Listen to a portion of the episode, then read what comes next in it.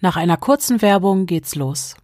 Manchmal spielt das Leben nicht nach den Regeln und die Dinge wollen einfach nicht so laufen, wie wir sie geplant hatten. In so chaotischen Zeiten ist es umso wichtiger, dass wir uns auf unsere Routinen verlassen können, damit wir trotz des ganzen Chaos den Überblick behalten und weiterhin gut funktionieren können. Routinen geben unserem Alltag Struktur und einen sicheren Bezugsrahmen. Das heißt, wenn wir uns im Auge des Sturms befinden, sorgen sie dafür, dass wir nicht den Halt verlieren. So schwierig es auch sein mag, neue Angewohnheiten zu etablieren, wenn wir es dann einmal geschafft haben, dann erspart das stumpfsinnige Abspulen unserer Gewohnheiten unserem Gehirn jede Menge Zeit und Energie. Der Aufwand, neue Routinen zu etablieren, zahlt sich also doppelt und dreifach aus. Die Entwickler von AG1 haben es sich zur Aufgabe gemacht, Menschen dazu zu motivieren, ihre Gesundheit selbst in die Hand zu nehmen und beim Aufbau neuer gesundheitsfördernder Routinen zu unterstützen. Das grüne AG1-Pulver enthält 75 hochwertige Inhaltsstoffe, Vitamine, Mineralstoffe, Botanicals, Bakterienkulturen und weitere Zutaten aus echten Lebensmitteln, die über eine hohe Bioverfügbarkeit verfügen und somit besonders gut vom Körper aufgenommen und verwertet werden können. Einfach jeden Morgen einen Messlöffel AG1 mit 250 Millilitern Wasser oder einer zuckerfreien Pflanzenmilch nach Wahl und die Weichen für einen weiteren erfolgreichen Tag sind gestellt. Denn indem ihr eurem Körper gleich nach dem Aufstehen etwas Gutes tut, setzt ihr die besten Voraussetzungen für den weiteren Verlauf des Tages. Ihr könnt die Produkte von AG1 jetzt dank der 90-Tage-Geld-Zurück-Garantie ganz risikofrei und flexibel testen.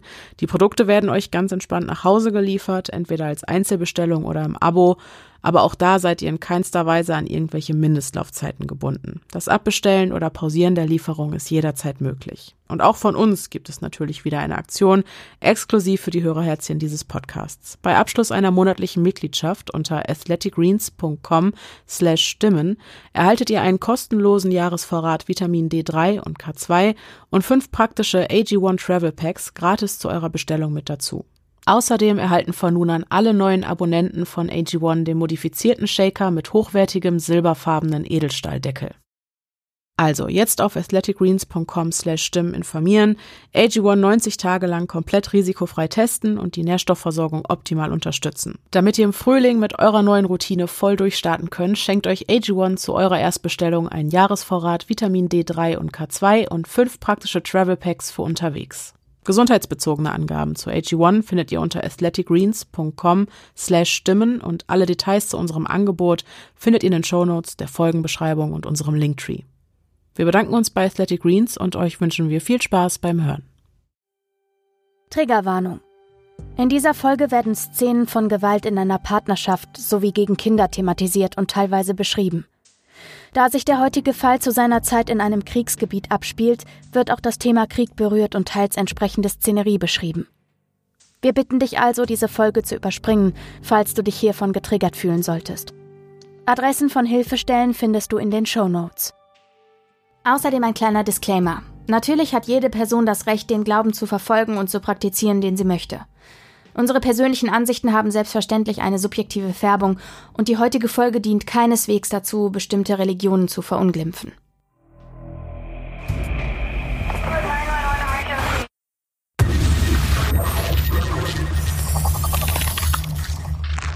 Hallo und herzlich willkommen zu einer neuen Folge des Podcasts Stimmen im Kopf. Mein Name ist Pia. Mein Name ist Denise und, und wir, wir, sind die Stimmen, die ihr gerade im Kopf habt. Surprise, wir haben mal wieder den Platz getauscht. Ist so. Ich, diesmal haben wir nicht nur wortwörtlich im Podcast den Platz getauscht, sondern auch physisch in der realen Welt. Und ich sitze gerade auf dem Platz, auf dem Pia sonst immer sitzt beim Aufnehmen. Und ich genieße neue Perspektiven. Das fühlt sich richtig gut an. Ich fühle mich wohl hier. Sehr schön. Du kannst auch noch eine Weile darauf sitzen bleiben, auf diesem hm. Plätzchen. Ich habe nämlich heute einen Fall mitgebracht, der mir auch wieder zufällig über den Weg gesprungen ist. Mhm. Ähm, und zwar bei meinem einer meiner Lieblingsbeschäftigungen, Hörbuchkonsum, ähnlich wie bei ähm, dem Fall von Mark Eichlam und Carolyn Woods, bin ich auch auf diesen Fall im Rahmen eines, ähm, ja, meiner Freizeit gestoßen.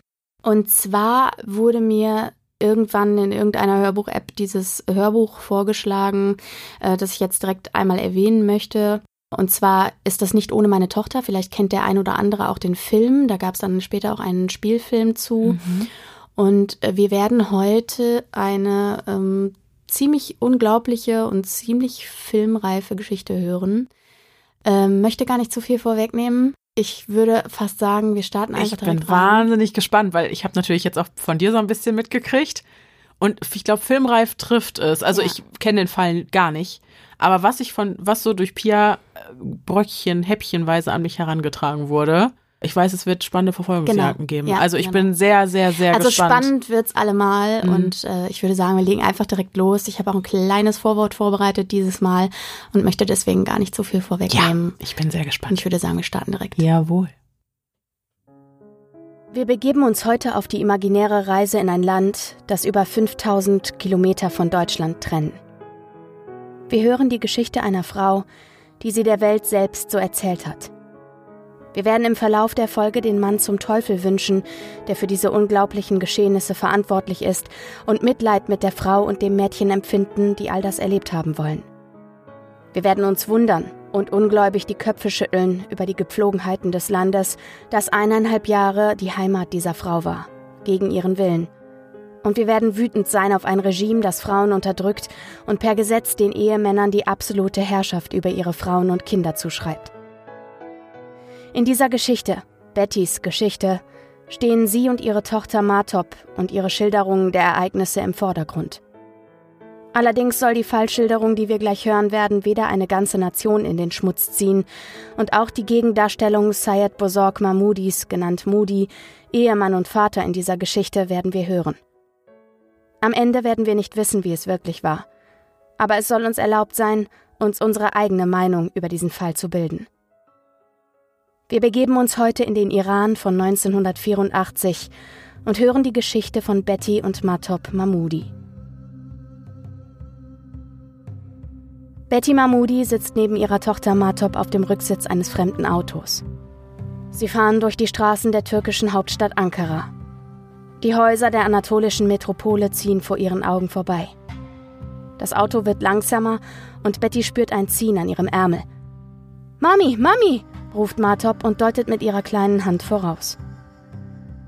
Die Welt verschwimmt vor Bettys Augen hinter einem Tränenschleier, als sie die amerikanische Flagge erblickt, die hoch über der amerikanischen Botschaft in Ankara frei im Wind umherflattert. 18 Monate zuvor. Betty, wir werden nicht zurückfahren. Du wirst bis ans Ende deines Lebens hier im Iran bleiben. Bettys Ehemann Moody steht in der Tür des Schlafzimmers, das die beiden und ihre Tochter Martop im August 1984 während ihres Urlaubs im Iran bewohnen. Betty schaut ungläubig von dem Haufen Klamotten auf dem Boden des Zimmers auf. Martop, die gerade noch in ihr Spiel versunken war, tut es ihr gleich. Betty ist gerade dabei, die Habseligkeiten ihrer kleinen Familie zusammenzupacken. Sie kann nicht glauben, was sie da hört. Schließlich hatte sie ihr ungutes Gefühl bis zu dieser Sekunde erfolgreich zurückgedrängt. Es hatte ein zweiwöchiger Urlaub im Heimatland ihres Mannes werden sollen, und heute vor zwei Wochen waren sie angekommen.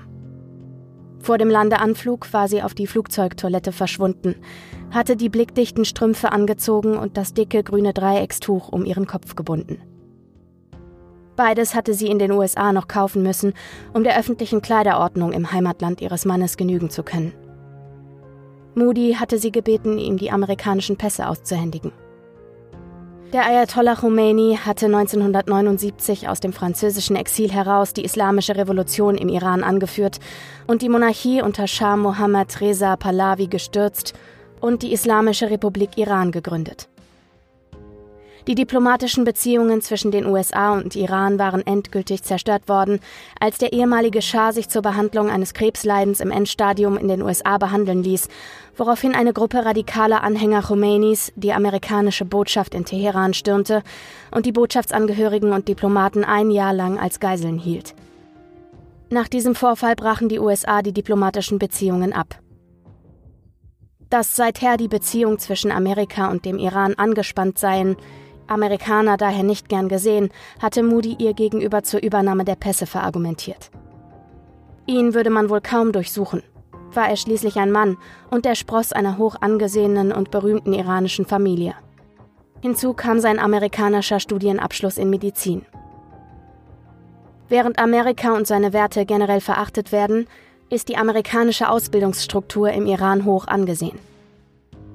Betty hingegen würde durchsucht werden und die Pässe würde man ihr wegnehmen. Sie hatte zugestimmt, war mit Mann und Tochter in Teheran aus der Maschine ausgestiegen und sogleich von mehreren Dutzenden Verwandter Moody's stürmisch und voller Freude in Empfang genommen worden. Seine Schwester Amé Bosorg, deutlich älter als Moody, hieß sie in ihrem Haus willkommen. Dort würden sie bis zu ihrer Abreise bleiben. Die nun verstrichenen zwei Urlaubswochen waren für die westlich geprägte Betty und ihre Tochter eine Erfahrung gewesen, auf die sie lieber verzichtet hätten. Überall stank es.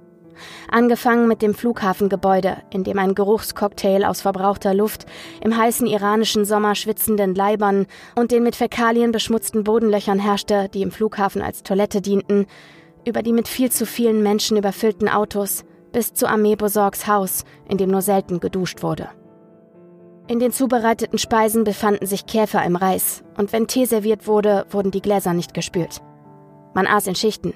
Erst die Männer, dann die Frauen, dann die Kinder. Betty und Matop hatten dem heutigen Tag entgegengefiebert, an dem es endlich zurück nach Hause, nach Michigan, USA gehen sollte. Und nun steht Moody in der Tür, stellt sie vor vollendete Tatsachen und besiegelt ihr Schicksal. Er hatte vor ein paar Minuten das Zimmer betreten, ihr gesagt, es habe Probleme mit den Pässen gegeben. Man müsse sie drei Tage vor einer Abreise zum Flughafen bringen. Auf Bettys Nachhaken hatte Moody nun endlich die Wahrheit ausgesprochen und damit Bettys schrecklichste Vorahnung Wahrheit werden lassen. Du bist jetzt in meinem Land und du gehorchst meinen Regeln. Betty begehrt auf, sagt ihm, das könne er nicht machen.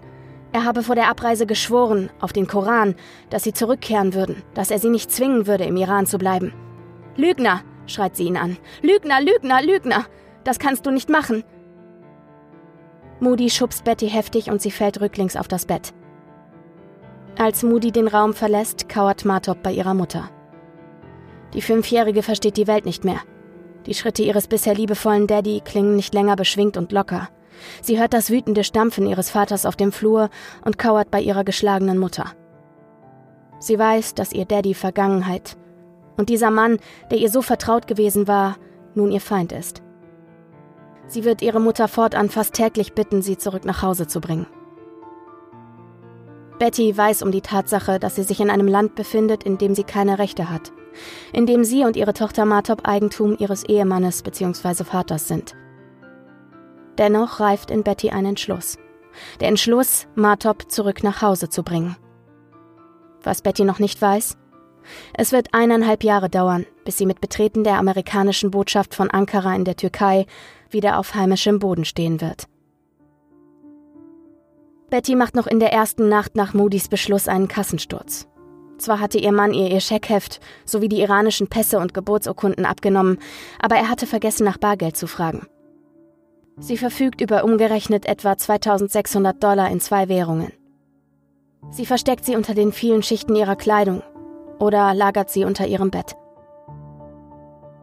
In der ersten Zeit in Teheran untersteht Betty ständiger Überwachung durch Moody und seine Familie sich frei zu bewegen, allein einkaufen zu gehen, mit Matop die Gegend zu erkunden, all das ist ihr nicht möglich, ohne dass Moody oder ein männlicher Verwandter sie begleiten. Betty leidet unter verschiedenen Krankheiten, kann kaum essen, liegt viel im Bett. Eines Tages zwingt Moody Betty ihre Eltern zu kontaktieren. Betty hatte das eigentlich nicht tun wollen, hatte sie ihren Eltern aus Angst, sie könnten sich sorgen, bisher schließlich nicht gesagt, dass sie in Teheran war. Die Eltern reagieren geschockt und Betty lügt sie an, sagt, dass sie bald wieder nach Hause kommen würden, dass sie lediglich den Urlaub verlängert hätten. Die Familie ihres Mannes meidet Betty. Dass sie Amerikanerin ist und dass sie gegen ihren Mann aufbegehrt hatte, auch vor seiner Familie, macht sie zur persona non grata. Die Frau eines Neffen von Moody erklärt ihr eines Tages unbemerkt, die Familie habe beschlossen, dass Betty zu meiden sei. Sie könne dagegen nichts tun. Sie möge Betty, könne sich aber nicht leisten, sich gegen diese Entscheidung zu stellen. Diese Art von Folgsamkeit wird Betty in den kommenden anderthalb Jahren noch bei vielen Frauen begegnen. Eines Tages, als sie allein in der Küche des Hauses von Armee Bosorg steht, klingelt das Telefon.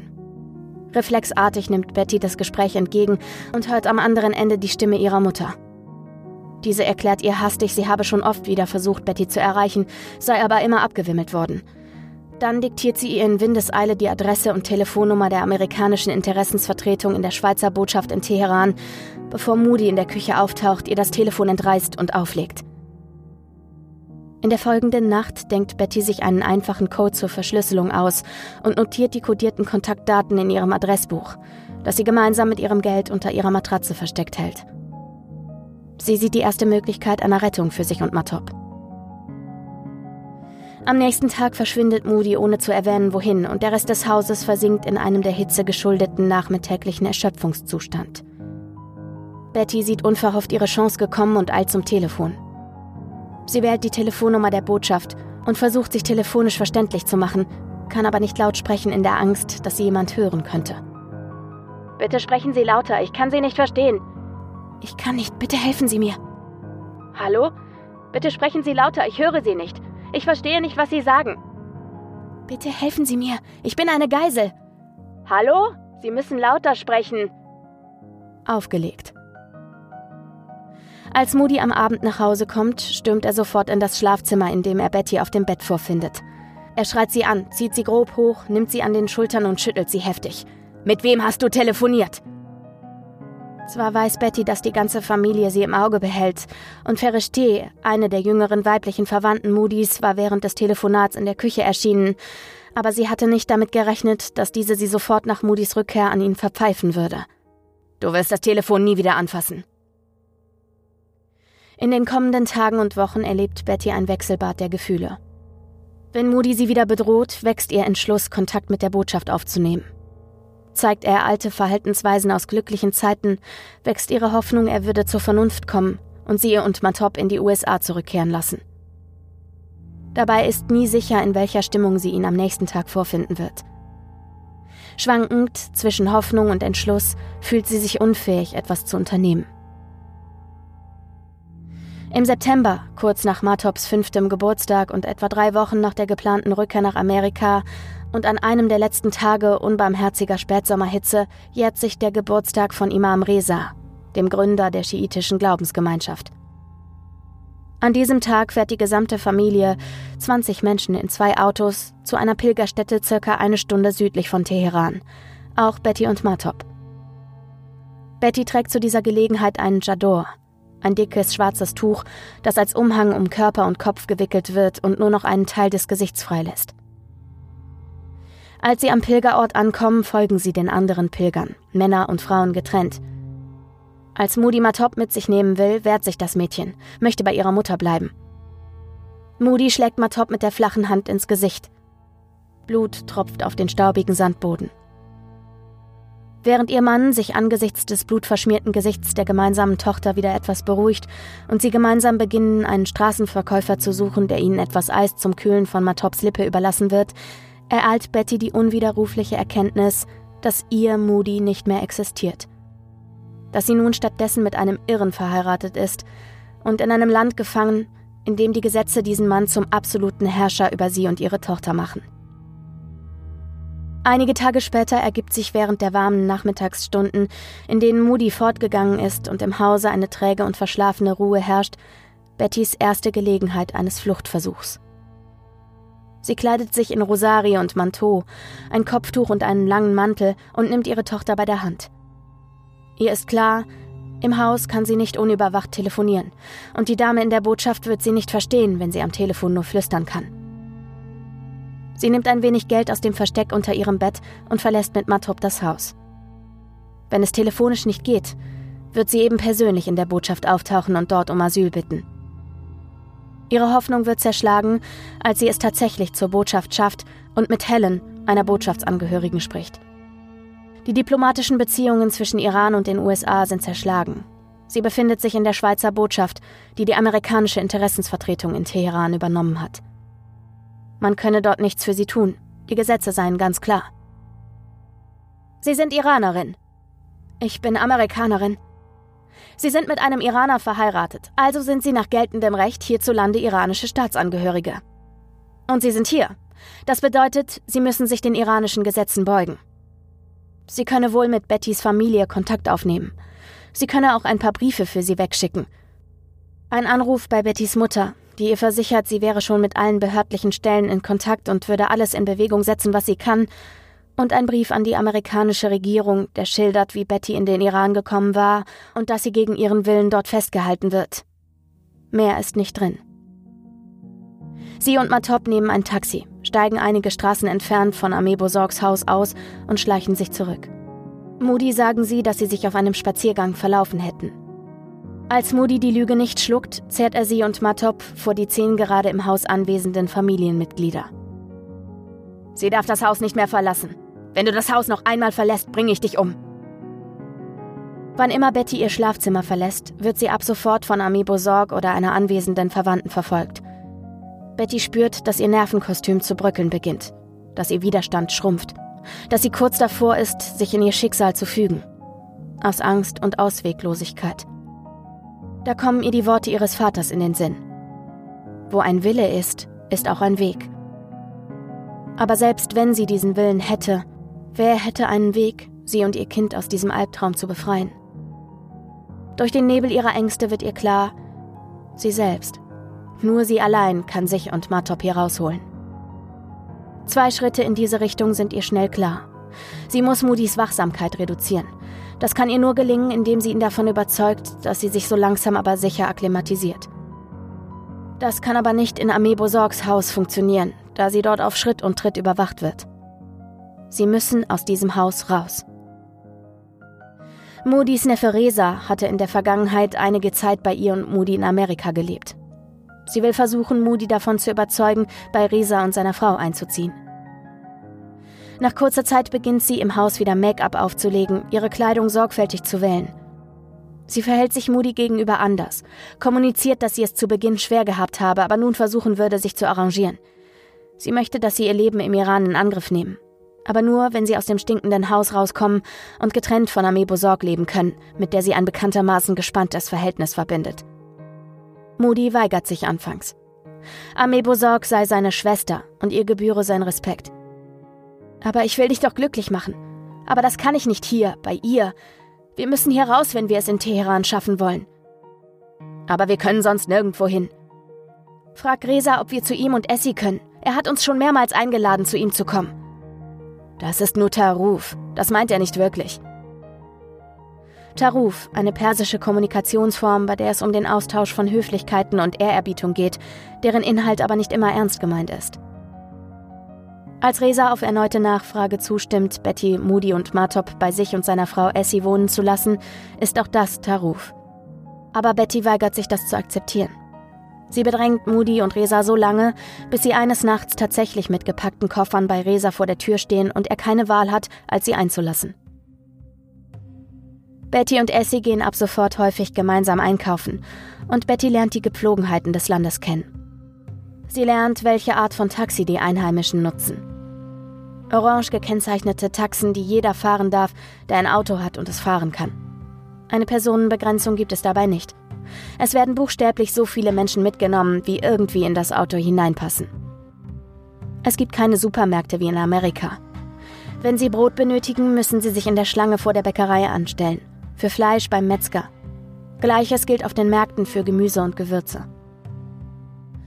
Zu Beginn begleitet der nach wie vor misstrauische Moody, Betty und Matop, Essie und ihr Baby Medi noch zu den Einkaufsausflügen durch die Straßen und Märkte der Stadt. Betty tut derweil alles, um ihn in Sicherheit zu wiegen. Sie leistet seinen Befehlen Folge und kommt seinen Wünschen ohne Wenn und Aber nach, ist bemüht, so wenig Spannung wie möglich zu erzeugen. Wenn er glaubt, dass sie sich wirklich mit ihrem neuen Leben arrangiert, wird er nachlässiger werden und das, so hofft sie, wird ihr und Matop die Möglichkeit geben, das Haus zukünftig allein zu verlassen, sodass ihr weitere Schritte Richtung Freiheit und irgendwann schließlich die Flucht gelingen kann. In diesen Plan drängt sich ein weiteres Ereignis. Die Gastfreundschaft von Resa geht zur Neige. Aber bevor Betty und ihre Familie wieder in Amibo Sorgs Haus zurückziehen müssen, kommen Mamal und Nasrin, weitere Verwandte von Moody, die in einer Wohnung über Resa und Essie leben und bieten den beiden ein neues Arrangement an. Nasrin muss an einigen Tagen in die Universität. Mamal arbeitet. Sie könnten jemanden gebrauchen, der auf das Baby aufpasst. Betty und Matop sind erleichtert, nicht zurück zu Amebo Sorg zu müssen, und die Familie stimmt begeistert zu. In der Folgezeit lockert Moody tatsächlich seine Überwachung. Bettys Kochkünste finden seine Zustimmung. Er sagt sogar, sie könne besser persisch kochen als die meisten, und er sehe ein, dass sie täglich Einkaufsgänge machen müsse, um die frischesten Zutaten für diese Mahlzeiten einzukaufen. Moody ist zunehmend gelangweilt von den Einkaufsausflügen, und eines Tages, als er seinen eigenen Gedanken und Problemen nachhängt, gestattet er Betty ihre Besorgungen allein zu machen. Allerdings gestattet er ihr nicht, selbst über Geld zu verfügen. So verlässt sie das Haus für ihre Einkaufsgänge zweimal. Einmal, um die Preise der gesuchten Waren zu erfragen und zu notieren, und einmal, um sich die passende Summe zu Hause abzuholen und die Waren zu bezahlen. Inzwischen ist es Oktober. Eines Tages stopft Betty wieder ein paar ihrer eigenen versteckten Banknoten in ihre Kleidung, bevor sie einkaufen geht. Obwohl Moody die Zeit ihrer Besorgungen stoppt und sofort misstrauisch wird, wenn sie länger braucht als vermutet, will sie das Risiko eingehen und ein Telefon suchen, um die Schweizer Botschaft zu kontaktieren. Sie schnappt sich Matop und Amir, das Baby von Nasrin und Mamal, und rennt los. Sie läuft die Straßen hinunter, auf der Suche nach einer Telefonzelle. Als sie eine findet, stellt sie schnell fest, dass die Scheine ihr nichts nützen. Münzen hat sie nicht. In ihrer Verzweiflung versucht sie in verschiedenen Geschäften Geld zu wechseln. Dosari! Dosari! ruft sie. Kleingeld. Sie braucht Kleingeld. Sie wird ignoriert, bis sie ein Herrenbekleidungsgeschäft betritt. Sprechen Sie Englisch? fragt der freundliche Mann hinter der Theke und bietet ihr an, sein Telefon zu benutzen. Sein Name ist Hamid. Er war ein hoch angesehener Soldat im Regiment des ehemaligen Schahs, der sich nun nach der Revolution ebenfalls bedeckt halten muss und auch für seine Familie nach einer Fluchtmöglichkeit sucht. Er wird einer derjenigen sein, die maßgeblich zu Bettys Flucht beitragen werden. Nach dem folgenden Telefonat wird Betty ihm ihre Geschichte erzählen und er wird ihr anbieten, alles zu tun, was er kann, um ihr zu helfen. Und er wird Wort halten. Sie erreicht Helen in der Botschaft. Diese habe mehrfach versucht, sie zu erreichen. Bei Armee Besorg habe sie aber nicht erfahren können, wo sie sich jetzt aufhalte. Die Schwägerin habe ihr gesagt, sie sei mit der Familie ans Kaspische Meer gefahren. Diese Information entspricht natürlich nicht der Wahrheit. Das amerikanische Außenministerium habe Helen gestattet, einige behördliche Anordnungen zu treffen. Beispielsweise wird sie Moody anweisen, Bettys Familie in den USA ihren Aufenthaltsort mitzuteilen, damit das Außenministerium sicherstellen könne, dass es ihr und Matop gut gehe. Moody habe sich außerdem am Morgen bei ihr gemeldet, auf einen zugestellten Brief, den die Botschaft an ihn gesandt hatte. Betty wird klar, Moody weiß, dass ihre Familie in den USA alle Hebel in Bewegung setzt.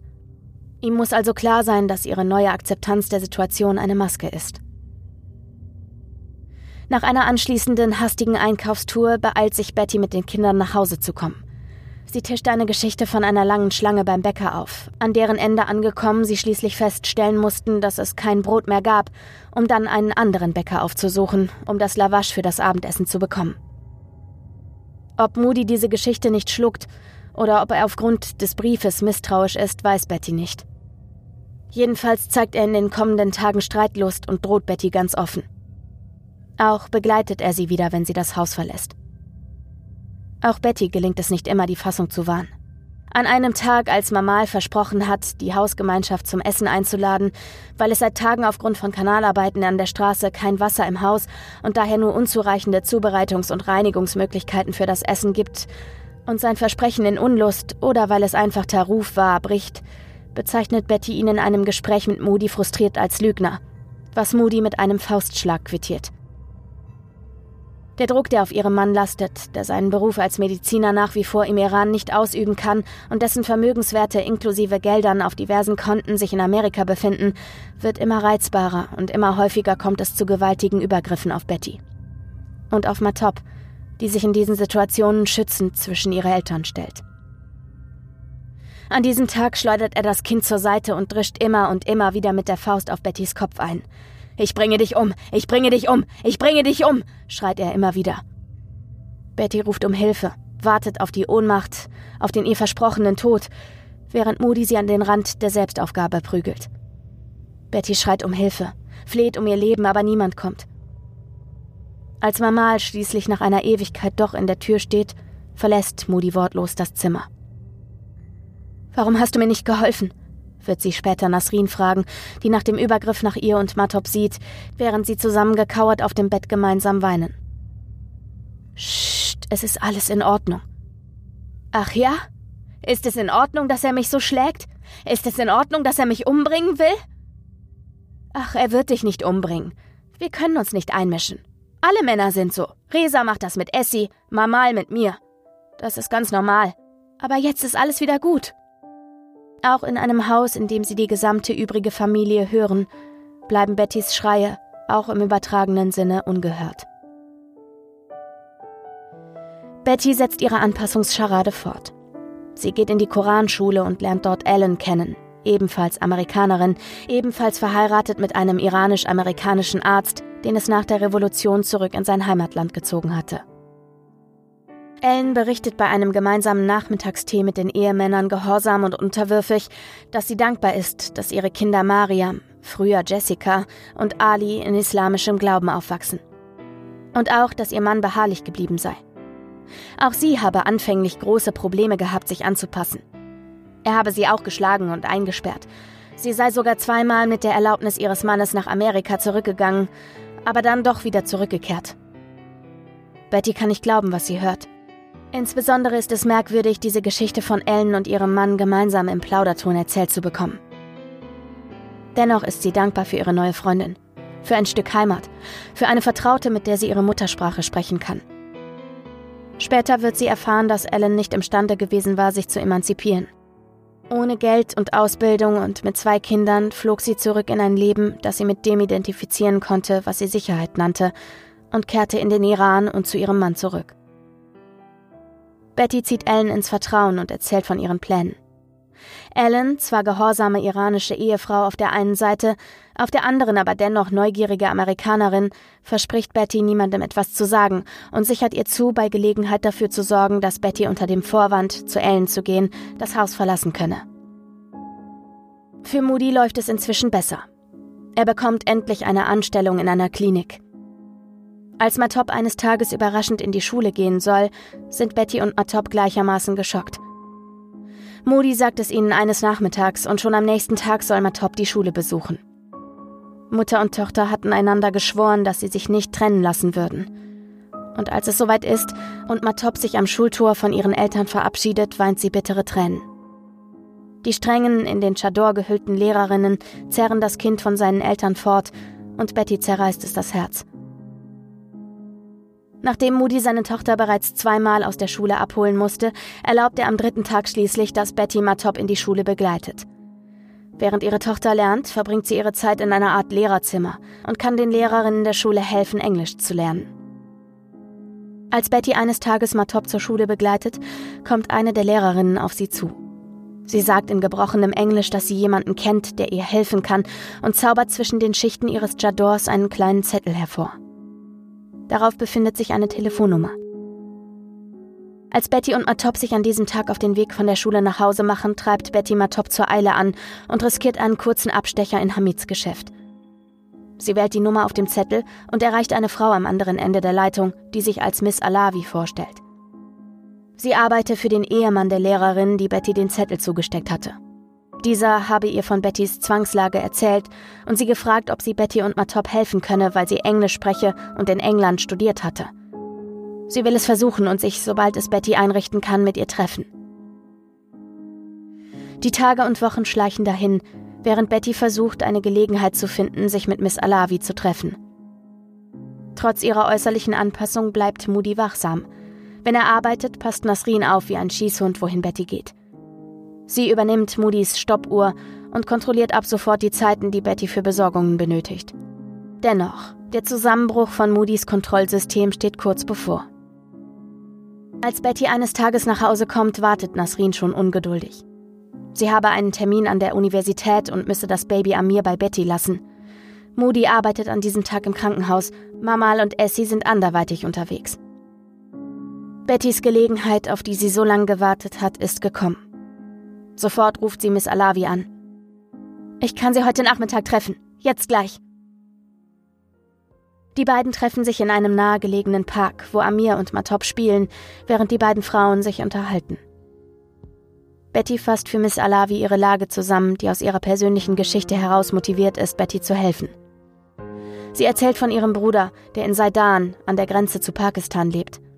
Sie werde ihn fragen, ob er Betty und Matop, sofern Miss Alavi es schafft, sie zu ihm zu bringen, über die pakistanische Grenze bringen kann. An einem Donnerstag, an dem Moody im Krankenhaus arbeitet, fragt Ellen Moody, ob sie Betty und Matop am Nachmittag zum Einkaufen mitnehmen dürfe. Er willigt ein. Der Vorwand des gemeinsamen Einkaufs soll Betty dazu dienen, in die Botschaft zu gelangen. Ellen sagt zu, Betty und Matop von der Schule abzuholen. Kurz vorher erreicht Betty allerdings ein Anruf Ellens in der Schule. Sie habe es sich anders überlegt und sie müsse mit ihr darüber reden. Sie habe Moody schon angerufen und ihm gesagt, dass ihr etwas dazwischen gekommen sei. Der Tag streicht ungenutzt vorbei und Betty gelingt es nicht, die Botschaft von ihren Plänen in Kenntnis zu setzen. Alsbald ergibt sich jedoch eine neue Möglichkeit für Betty, ungestört zu telefonieren. Zum einen mit Helen von der Botschaft, um sich mit ihr für den Nachmittag in einem Park nahe der Botschaft zu verabreden, zum anderen mit Ellen, die sie erneut um ein Alibi bitten will. Als diese ihr jedoch sagt, dass sie Moody alles verraten werde, ist das für Betty ein herber Rückschlag. Das darfst du mir nicht antun. Du hast versprochen, es niemandem zu sagen. Ich habe es meinem Mann gesagt. Er ist sehr wütend auf mich. Er sagt, es ist meine islamische Pflicht, Moody alles zu sagen. Wenn ihr flieht und dir und Matop auf der Flucht etwas zustößt, dann bin ich daran schuld. Das ist so, als hätte ich euch umgebracht. Ich muss es ihm sagen. Betty bittet sie, es Moody selbst sagen zu dürfen, und Ellen räumt ihr einige Tage Zeit ein. Am nächsten Schultag bringen die Eltern Matop gemeinsam zur Schule. Als Moody eröffnet, Matop müsse es endlich schaffen, allein in der Schule zu bleiben, kann das Kind mit der Situation nicht umgehen. Als sie sich wieder nicht von ihrer Mutter lösen kann und verzweifelt weint und schreit, packt er das Kind am Arm und zieht sie hoch. Er holt aus, trifft Matop am Arm und am Rücken. Betty drängt sich dazwischen, zieht den Zorn ihres Mannes nun auf sich, sodass die Lehrerinnen eine Gelegenheit haben, das Kind vor ihrem gewalttätigen Vater abzuschirmen. Seinen Blick fest auf Betty gerichtet, dann in die Runde verkündet er, ich bringe sie um. Dann zieht er Betty mit sich. Matop muss mit ansehen, wie ihr Vater ihre schluchzende Mutter hinter sich herschleift. Betty ruft Matop zu, mach dir keine Sorgen, ich komme wieder. Einige Minuten später, in einem übervollen Taxi, dreht Moody sich auf dem Vordersitz zu Betty um, die mit vier anderen Iranern auf dem Rücksitz hockt, und sagt in beängstigender Ruhe: Du bist ein schlechter Mensch. Ich werde dich umbringen. Ich werde deine Nase und dein Ohr an deine Familie schicken. Sie werden dich nie wiedersehen und mit deinem Sarg schicke ich ihnen die Asche einer verbrannten amerikanischen Fahne. Die anderen Fahrgäste nehmen keine Notiz von der Drohung. Als das Taxi im Stau stecken bleibt, befiehlt Moody, Betty auszusteigen. Er knallt die Tür des Autos von innen zu und setzt seine Fahrt im Taxi Richtung Klinik fort. Betty bleibt am Straßenrand zurück. Als sie begreift, dass Moody zur Arbeit fährt und sie ihre Sorge zur Seite drängt, dass er Matop vorzeitig abholen und ihr wehtun oder sie ihr wegnehmen könnte, nimmt Betty die Beine in die Hand.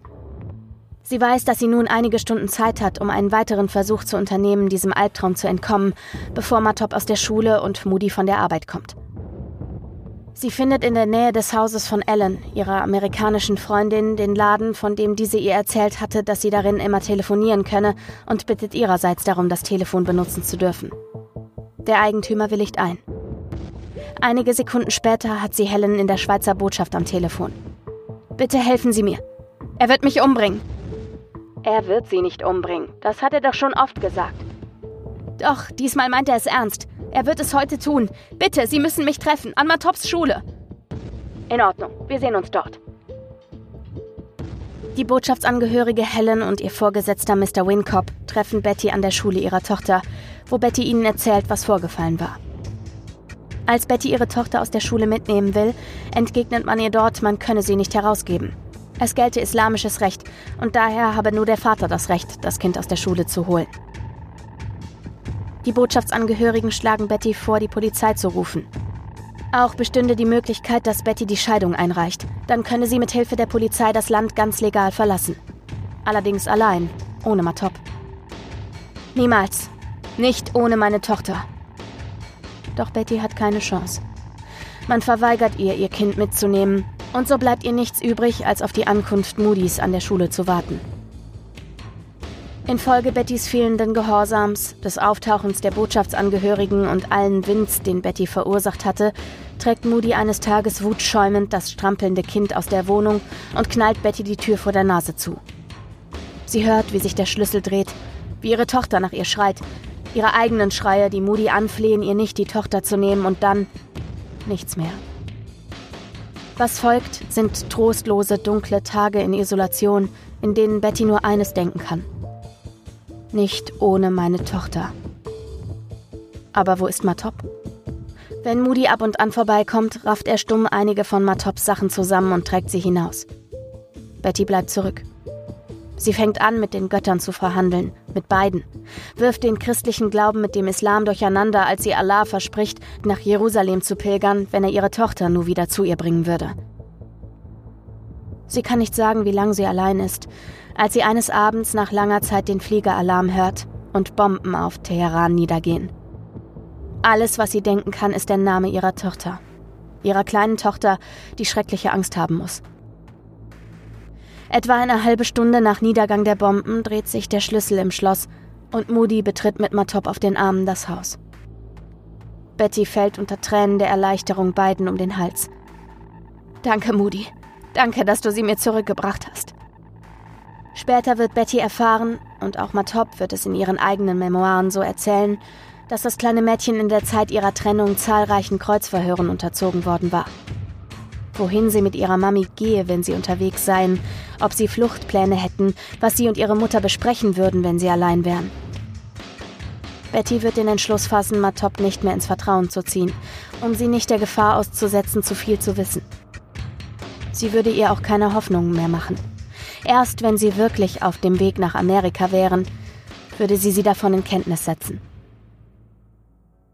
Betty verfolgt weiterhin die Strategie, die folgsame Ehefrau mit Anpassungsabsichten zu mimen. Und Moody, der sich in seinem Bedürfnis nach emotionalem Rückhalt Frau und Tochter zuwendet und daran glauben will, dass ein normales Leben wieder in greifbare Nähe rückt, lockert seine Überwachungen. Auch ansonsten geht es ihm besser. Er plant derweil eine private Praxis in Teheran zu eröffnen. An zwei Tagen in der Woche arbeitet er noch im Krankenhaus. Währenddessen erkrankt Bettys Vater in Michigan schwer. Ihre Sorge und damit auch die Dringlichkeit ihrer Flucht wächst mit dem sich verschlechternden Zustand ihres Vaters und dem beiderseitigen Wunsch, sie noch einmal zu sehen, bevor er stirbt.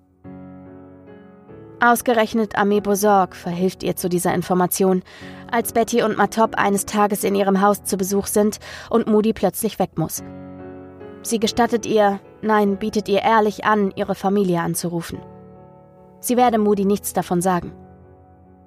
Betty ergreift die Gelegenheit, telefoniert mit ihrer Familie und erfährt anschließend von Armee Bosorg, dass sie diejenige gewesen war, die Moody davon überzeugt hatte, Matop nach den Wochen der räumlichen Trennung wieder zu ihr zu bringen. Sie habe wirklich ein schlechtes Gewissen in Anbetracht dessen, wie Moody sie behandle.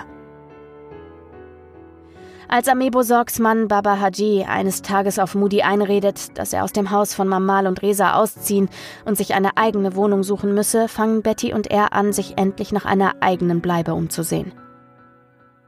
Als sie eine Wohnung auf zwei Ebenen finden, die sich auch eignet, um Moody's Praxis darin zu eröffnen, verlieben sich beide gleichermaßen in die moderne, italienisch eingerichtete Wohnung.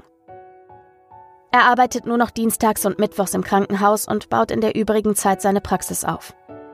Dadurch ergibt sich für Betty und ihre Eltern die Gelegenheit, dienstags und mittwochs miteinander zu telefonieren, in der Zeit, in der Moody im Krankenhaus arbeitet. Der Zustand von Bettys Vater verschlechtert sich weiterhin. Wie geht es dir? fragt sie ihn am Telefon. Es geht, entgegnet er. Wo ein Wille ist, ist auch ein Weg. Moody ist einverstanden, dass Betty Kontakt zu ihrer Familie hat. Auch gibt er ihr Geld und Fahrkarten, um in die Stadt zu kommen und die Wohnung und die Praxis ausstatten zu können. Derweil versucht Betty erneut Kontakt mit Miss Alavi aufzunehmen, deren Telefonanschluss jedoch nicht mehr existent zu sein scheint. Dafür gibt ihr eines Tages ein Unbekannter einen Zettel. Darauf steht eine Adresse und sie erhält die Anweisung, dort nach dem Manager zu fragen und sich mit ihrem Namen vorzustellen. Eines Nachmittags fährt sie zu der genannten Adresse und fragt nach dem Manager. Amal, ein kleiner, dünner Mann, empfängt sie freundlich und reicht ihr die Hand. Bei Tage ist er ein erfolgreicher Geschäftsmann, der offiziell ein Unterstützer des Ayatollah-Regimes ist. Bei Nacht hilft er Menschen wie Betty. Sie soll Geduld haben, sagt er ihr. Er werde ihr helfen, jedoch könne er nicht sagen, wie lange es dauere. Er gibt ihr zwei verschlüsselte Telefonnummern, eine von seinem Büro und die von zu Hause. Betty könne ihn zu jeder Tages- und Nachtzeit anrufen. Auf die Frage, ob Bettys Eltern Geld schicken sollen, verneint er. Machen Sie sich um Geld keine Sorgen. Ich zahle für Ihre Flucht.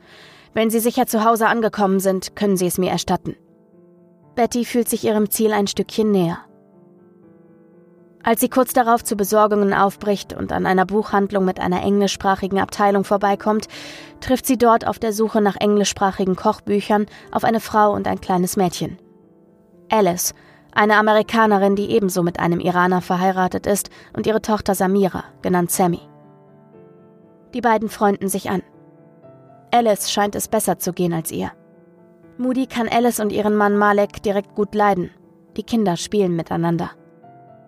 Dieser Umstand fügt sich gut in Bettys Pläne ein, die iranische Hausfrau und Ehefrau zu sein, die sie sein muss. Einige Zeit später, der Sommer ist längst vorüber, erhält sie einen Anruf von Amal. Kommen Sie so schnell Sie können. Bei nächster Gelegenheit am Dienstag, als Moody im Krankenhaus ist, eilt Betty zu Amal in sein Büro. Dieser begrüßt sie breit grinsend. Sagen Sie Ihrer Familie, dass Sie noch zwei zusätzliche Gedecke an Thanksgiving eindecken sollen. Sie werden zum Feiertag wieder zu Hause sein. Er erläutert den Plan. Matop und Betty würden mit einem iranischen Inlandsflug nach Bandar Abbas in den äußersten Süden des Iran fliegen. Von dort würden sie mit einem Schnellboot über den Persischen Golf in die Arabischen Emirate geschmuggelt werden. Dort würden sie in der Botschaft die amerikanischen Pässe bekommen und nach Hause zurückkehren. Bevor sie sich verabschiedet, gibt sie Amal 90 Dollar, den Rest ihres kleinen Schatzes, den sie seit nunmehr über einem Jahr unter ihrem Bett und ihrer Kleidung versteckt gehalten hatte. Amal würde dieses Geld für sie verwahren. Er sagt ihr noch, dass er jemanden nach Bandar Abbas geschickt habe, der dort alles vorbereite und dass er diese Person in zwei Tagen zurück erwarte. Sie solle sich keine Sorgen machen, sagt er ihr. Sie und Matop würden zu Thanksgiving zu Hause sein. Als Betty in der Botschaft bei Helen vorspricht und ihr von der bevorstehenden Reise erzählt, weinen beide Frauen Freudentränen.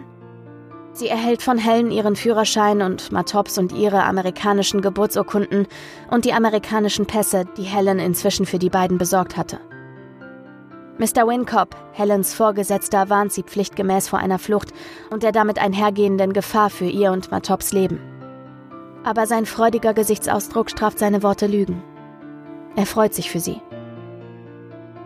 Zu Hause angekommen, ruft sie Alice an und beschließt mit ihr, ein Thanksgiving-Essen auszurichten. Betty würde nicht da sein, aber niemand würde etwas von ihren Plänen ahnen. Die folgende Planung, das Besorgen der raren Zutaten über mehrere Tage und all die Vorbereitungen waren das perfekte Alibi. Von Alice Wohnung aus eilt Betty oft zu Hamid ins Geschäft und telefoniert von dort aus mit Amal. Sie trifft ihn noch mehrmals, um die Einzelheiten ihrer Ausreise zu besprechen. Auch als Thanksgiving sich schließlich nähert, bleibt Amal zuversichtlich. Allerdings ziehen sich die Planungen länger hin als gedacht. Amal könne sie nicht gehen lassen, bevor nicht alles wirklich in Ordnung sei. Und wenn das nie der Fall ist? fragt Betty. Amal sichert ihr zu, dass er sich parallel um weitere Fluchtwege kümmert. Er ist mit einem Mann aus Saidan in Kontakt, der sie eventuell über Pakistan rausbringen könnte. Ihr Versprechen an ihren Vater, zu Thanksgiving zu Hause zu sein, kann sie nicht halten. Währenddessen arbeitet die Zeit gegen sie. Aus der Heimat kommt die Mitteilung, dass es ihrem Vater, nachdem er durch Bettys Rückkehrversprechen einen Aufschwung erlebt hatte, wieder zusehends schlechter geht. Weihnachten kommt und geht. Und langsam fragt sich Betty, ob Amals Worte bloß Taruf sind. Er aber versichert ihr, es sei nur eine Frage der Zeit. Als Betty eines Tages während des laufenden Praxisbetriebes einen Anruf ihrer Schwester erhält, in dem sie ihr erzählt, wie es um ihren Vater bestellt ist und dass er im Sterben liegt, erlaubt Moody kurzerhand, dass Betty nach Amerika reist. Betty ist hin und her gerissen. Irgendetwas stimmt nicht. Warum erlaubte Moody ihr so plötzlich nach Hause zu fahren? In ihr festigt sich die Überzeugung, dass Moody nicht mit nach Amerika fahren würde und auch Matop die Ausreise nicht erlauben würde. Komm mit uns. In diesen schweren Zeiten brauche ich dich, sagt Betty abends zu ihm, als die beiden allein sind. Er verliere seinen Job, wenn er mitfliege. Er könne nicht mit. Aber wenigstens kann Matop mich begleiten, sagt Betty leichthin, als hätte sie diesen Satz nicht einstudiert, als hätte sie keinen Gedanken daran verschwendet, dass Moody das untersagen könnte. Nein, sie muss in die Schule gehen. Mamal wird alles einrichten. Ich bin froh, dass du zu deiner Familie fahren wirst. Damit bestätigt er Bettys Vorahnung, wobei ihr immer noch nicht klar ist, welches Spiel er jetzt mit ihr spielt. Ich werde ohne Matop nicht fahren. Wenn, dann nur für zwei Tage. Was sagst du da? Doch du fährst. Ich werde für dich einen Flug nach Corpus Christi buchen. In Corpus Christi, Texas, hatten Betty und Moody ein Mietshaus erworben, als sie in Amerika gelebt hatten. Sie solle dort das Haus verkaufen, sagt ihr Moody. Sie solle die Gelegenheit nutzen, in Amerika zu sein, um sich um die dortigen Angelegenheiten zu kümmern und ihre Vermögenswerte in den Iran zu transferieren. Danach könne sie erst wiederkommen. Daher wehte also der Wind. Er gab nichts um Bettys Vater, ihre zu Hause verbliebenen Söhne aus einer früheren Beziehung oder den Rest ihrer Familie. Es ging nur um die Liquidation und den Transfer ihres Vermögens. Bei nächster Gelegenheit sucht sie Amal auf. Fahren Sie nicht, rät er ihr. Wenn Sie fahren, werden Sie Matop nie wiedersehen. Er wird Sie dazu zwingen, das Geld vor Ihrer Rückkehr hierher zu überweisen. Und wenn er es hat, wird er sich scheiden lassen und nach hiesigem Recht werden sie kein Recht mehr an ihrer Tochter haben. Sie werden sie nie wiedersehen. Aber ich habe es meinem Vater versprochen. Er würde nicht wollen, dass sie fahren, wenn er wüsste, dass sie Matops Schicksal damit besiegeln. Aber Moody hat andere Pläne für Betty. Bettys iranischer Pass, den sie für die Ausreise benötigt, liegt schließlich dank Moodys Beziehungen sehr schnell vor und er teilt ihr mit, dass am 31.01.1986 ihr Flug nach Amerika geht. Der Plan ihrer Flucht über Bandar Abbas und den Persischen Golf ist noch nicht perfekt. Dennoch sollen Betty und Matop am 29.01.1986 eine parallel dazu von Amal geplante alternative Fluchtroute über Saidan und die zerklüfteten Berge nach Pakistan begehen. Sie würden Moody's Plan um zwei Tage zuvorkommen. Von allen Wegen aus dem Iran sei das ohnehin der sicherste. Alle anderen Routen könnten zurzeit nicht in Frage kommen. Um über die Türkei zu fliehen, sei der Schnee zu tief und die Schmuggler würden im Winter dort nicht arbeiten.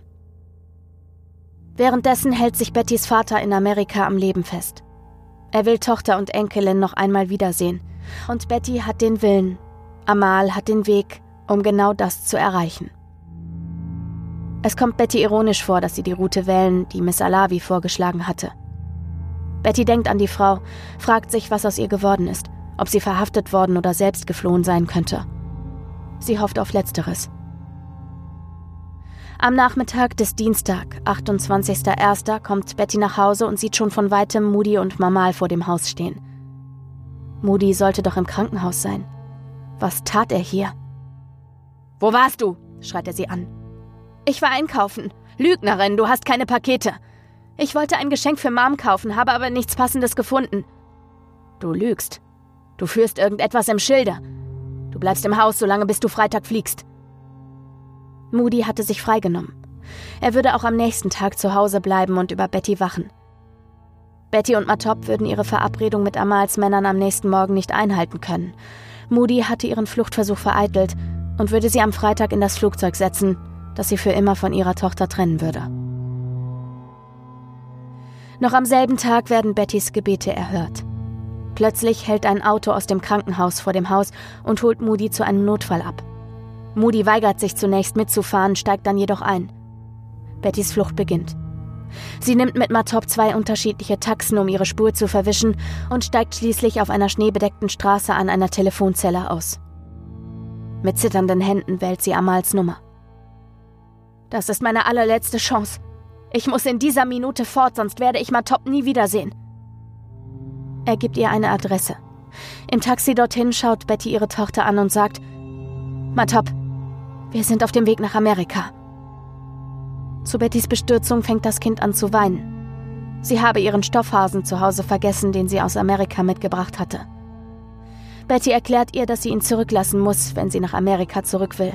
Zu Hause würde sie ihr einen neuen kaufen und sie überlässt ihr auch die Entscheidung, ihren Vater vermutlich für immer zu verlassen.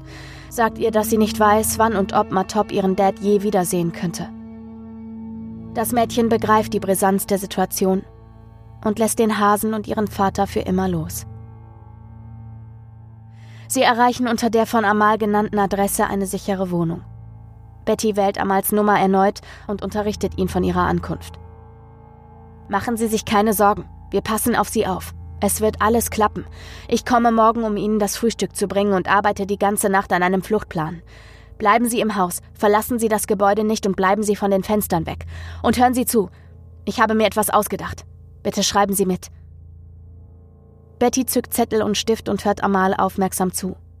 Der sagt ihr, dass sie etwas Zeit benötigen würden, um Betty und Matop aus Teheran herauszubringen. Dafür müsse sie ihren Mann anrufen und ihm suggerieren, dass sie eventuell zu ihm zurückkommen würde, sodass dieser nicht sofort alle Hebel in Bewegung setze, sie zu finden. Er gibt ihr genaue Anweisungen, was sie zu sagen hat. Im späteren Telefonat mit Moody erklärt sie diesem, die Angelegenheit gehe niemandem etwas an. Wenn sie nach Hause kommen solle, müsse er versprechen, dass niemand davon erfährt. Es sei allein ihr Problem und das müssten sie auch ganz allein selbst lösen. Gleichzeitig sagt sie ihm, dass sie das Flugzeug am 31.01. nicht besteigen wird. Das könne Moody ihr nicht versprechen, sagt er. Dann spielt Betty den Trumpf aus, den Amal ihr zugespielt hatte. Du praktizierst ohne Lizenz. Ich werde das melden, sie werden dich verhaften. Nein, bitte tu das nicht. Wir brauchen das Geld. Ich mache das doch für uns. Äh, bitte tu das nicht. Komm nur nach Hause. Darüber müsse sie erst nachdenken, entgegnet Betty und legt auf. In der Hoffnung, dass ihre Drohung und die Aussicht, dass sie eventuell nach Hause kommen könnte, Moody zumindest vorerst davon abhalten würde, die Polizei zu alarmieren, die dann ganz Teheran auf der Suche nach ihr auf den Kopf stellen würde. Am nächsten Morgen trifft Amal mit dem Frühstück und Essen für den Tag ein und bringt außerdem Bettys Unterlagen und die Wechselkleidung mit, die sie bei ihm deponiert hatte. Er zeigt ihr die Fluchtroute. Sie würden über die Türkei fliehen. Sie müssten Teheran im Auto verlassen und eine lange Fahrt bis zur Grenze hinter sich bringen. Dort würden sie dann in einer Ambulanz des Roten Kreuzes über die Grenze geschmuggelt. Diese Leute tun ihnen nichts. Es sind gute Menschen. Sie werden gut für sie sorgen. Am Freitagnachmittag, dem Tag ihres geplanten Fluges in die USA, während Amal weiterhin mit der Planung voranschreitet, muss Betty noch einmal Moody anrufen, um ihn weiter davon abzuhalten, öffentliche Schritte zu unternehmen. Sie erreicht einen Verwandten, der ihr sagt, Moody sei am Flughafen und wolle nach wie vor mit ihr reden. Wie mit Amal abgesprochen, entgegnet Betty, sie würde am nächsten Tag zwischen elf und zwölf nach Hause kommen und Matop und ihren Anwalt mitbringen. Dann legt sie auf. Sie weiß, warum Moody am Flughafen ist. Er will ihren iranischen Pass, den er drei Tage zuvor bei der Fluggesellschaft abgeliefert hatte, zurückholen, bevor sie ihm zuvorkommt. Nach dem Telefonat zeigt Amal ihr ihre endgültige Reiseroute. Über Teheran nach Tabriz im Norden Irans, dann weiter hinauf ins Gebirge, das gleichermaßen von den Pasdar, der iranischen Revolutionsgarde sowie kurdischen Rebellen kontrolliert würde.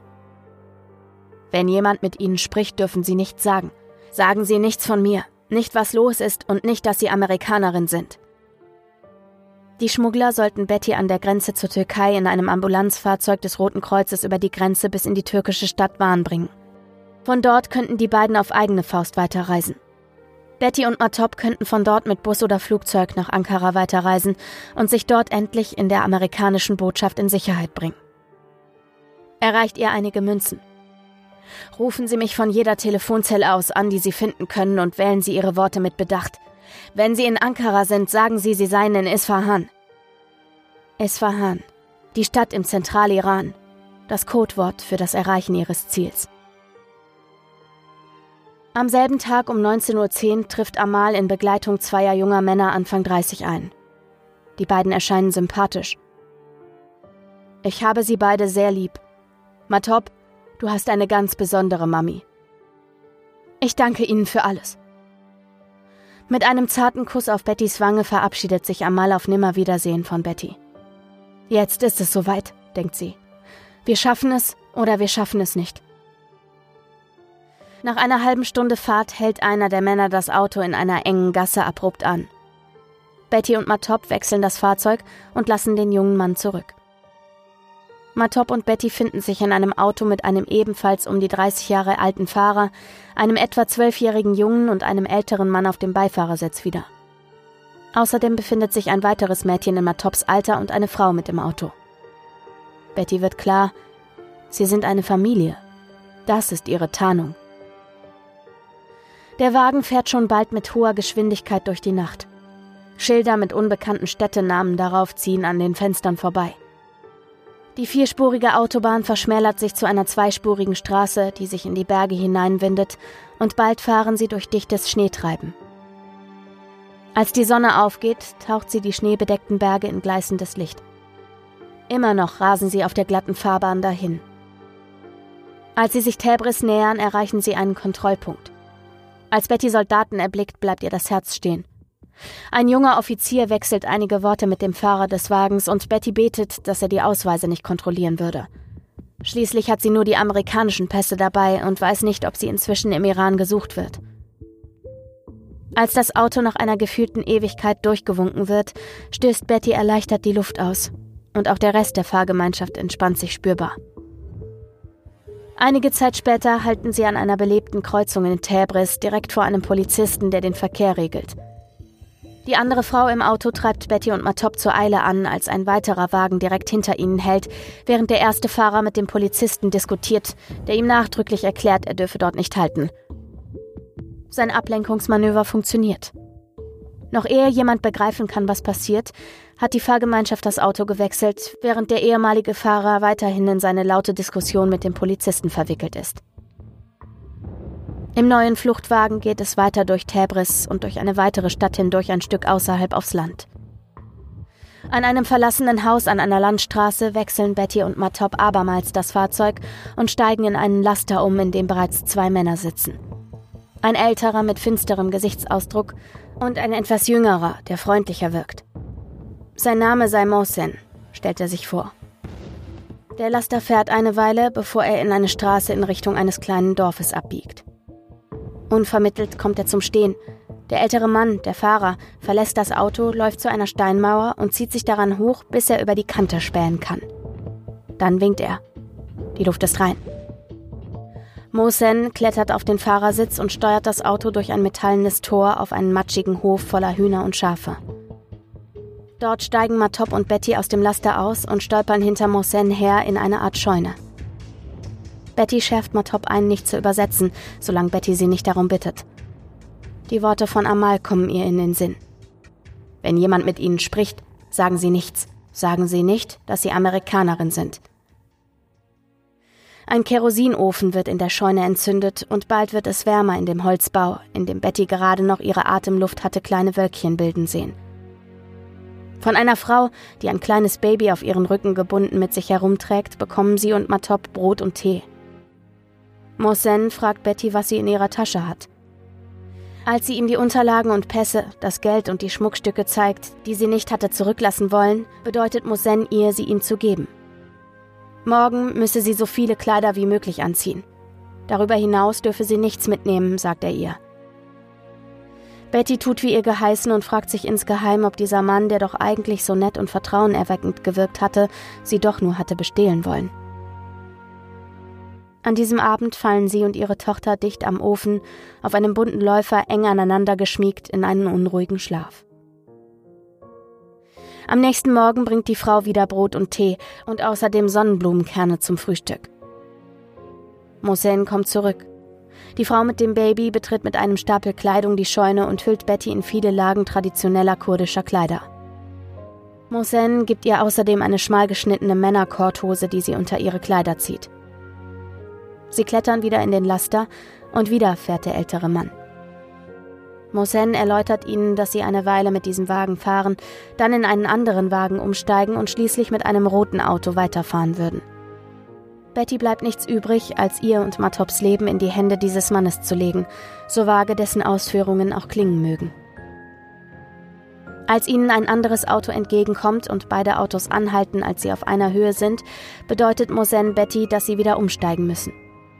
Er sagt ihr, sie solle dem Fahrer des neuen Wagens die Pässe aushändigen.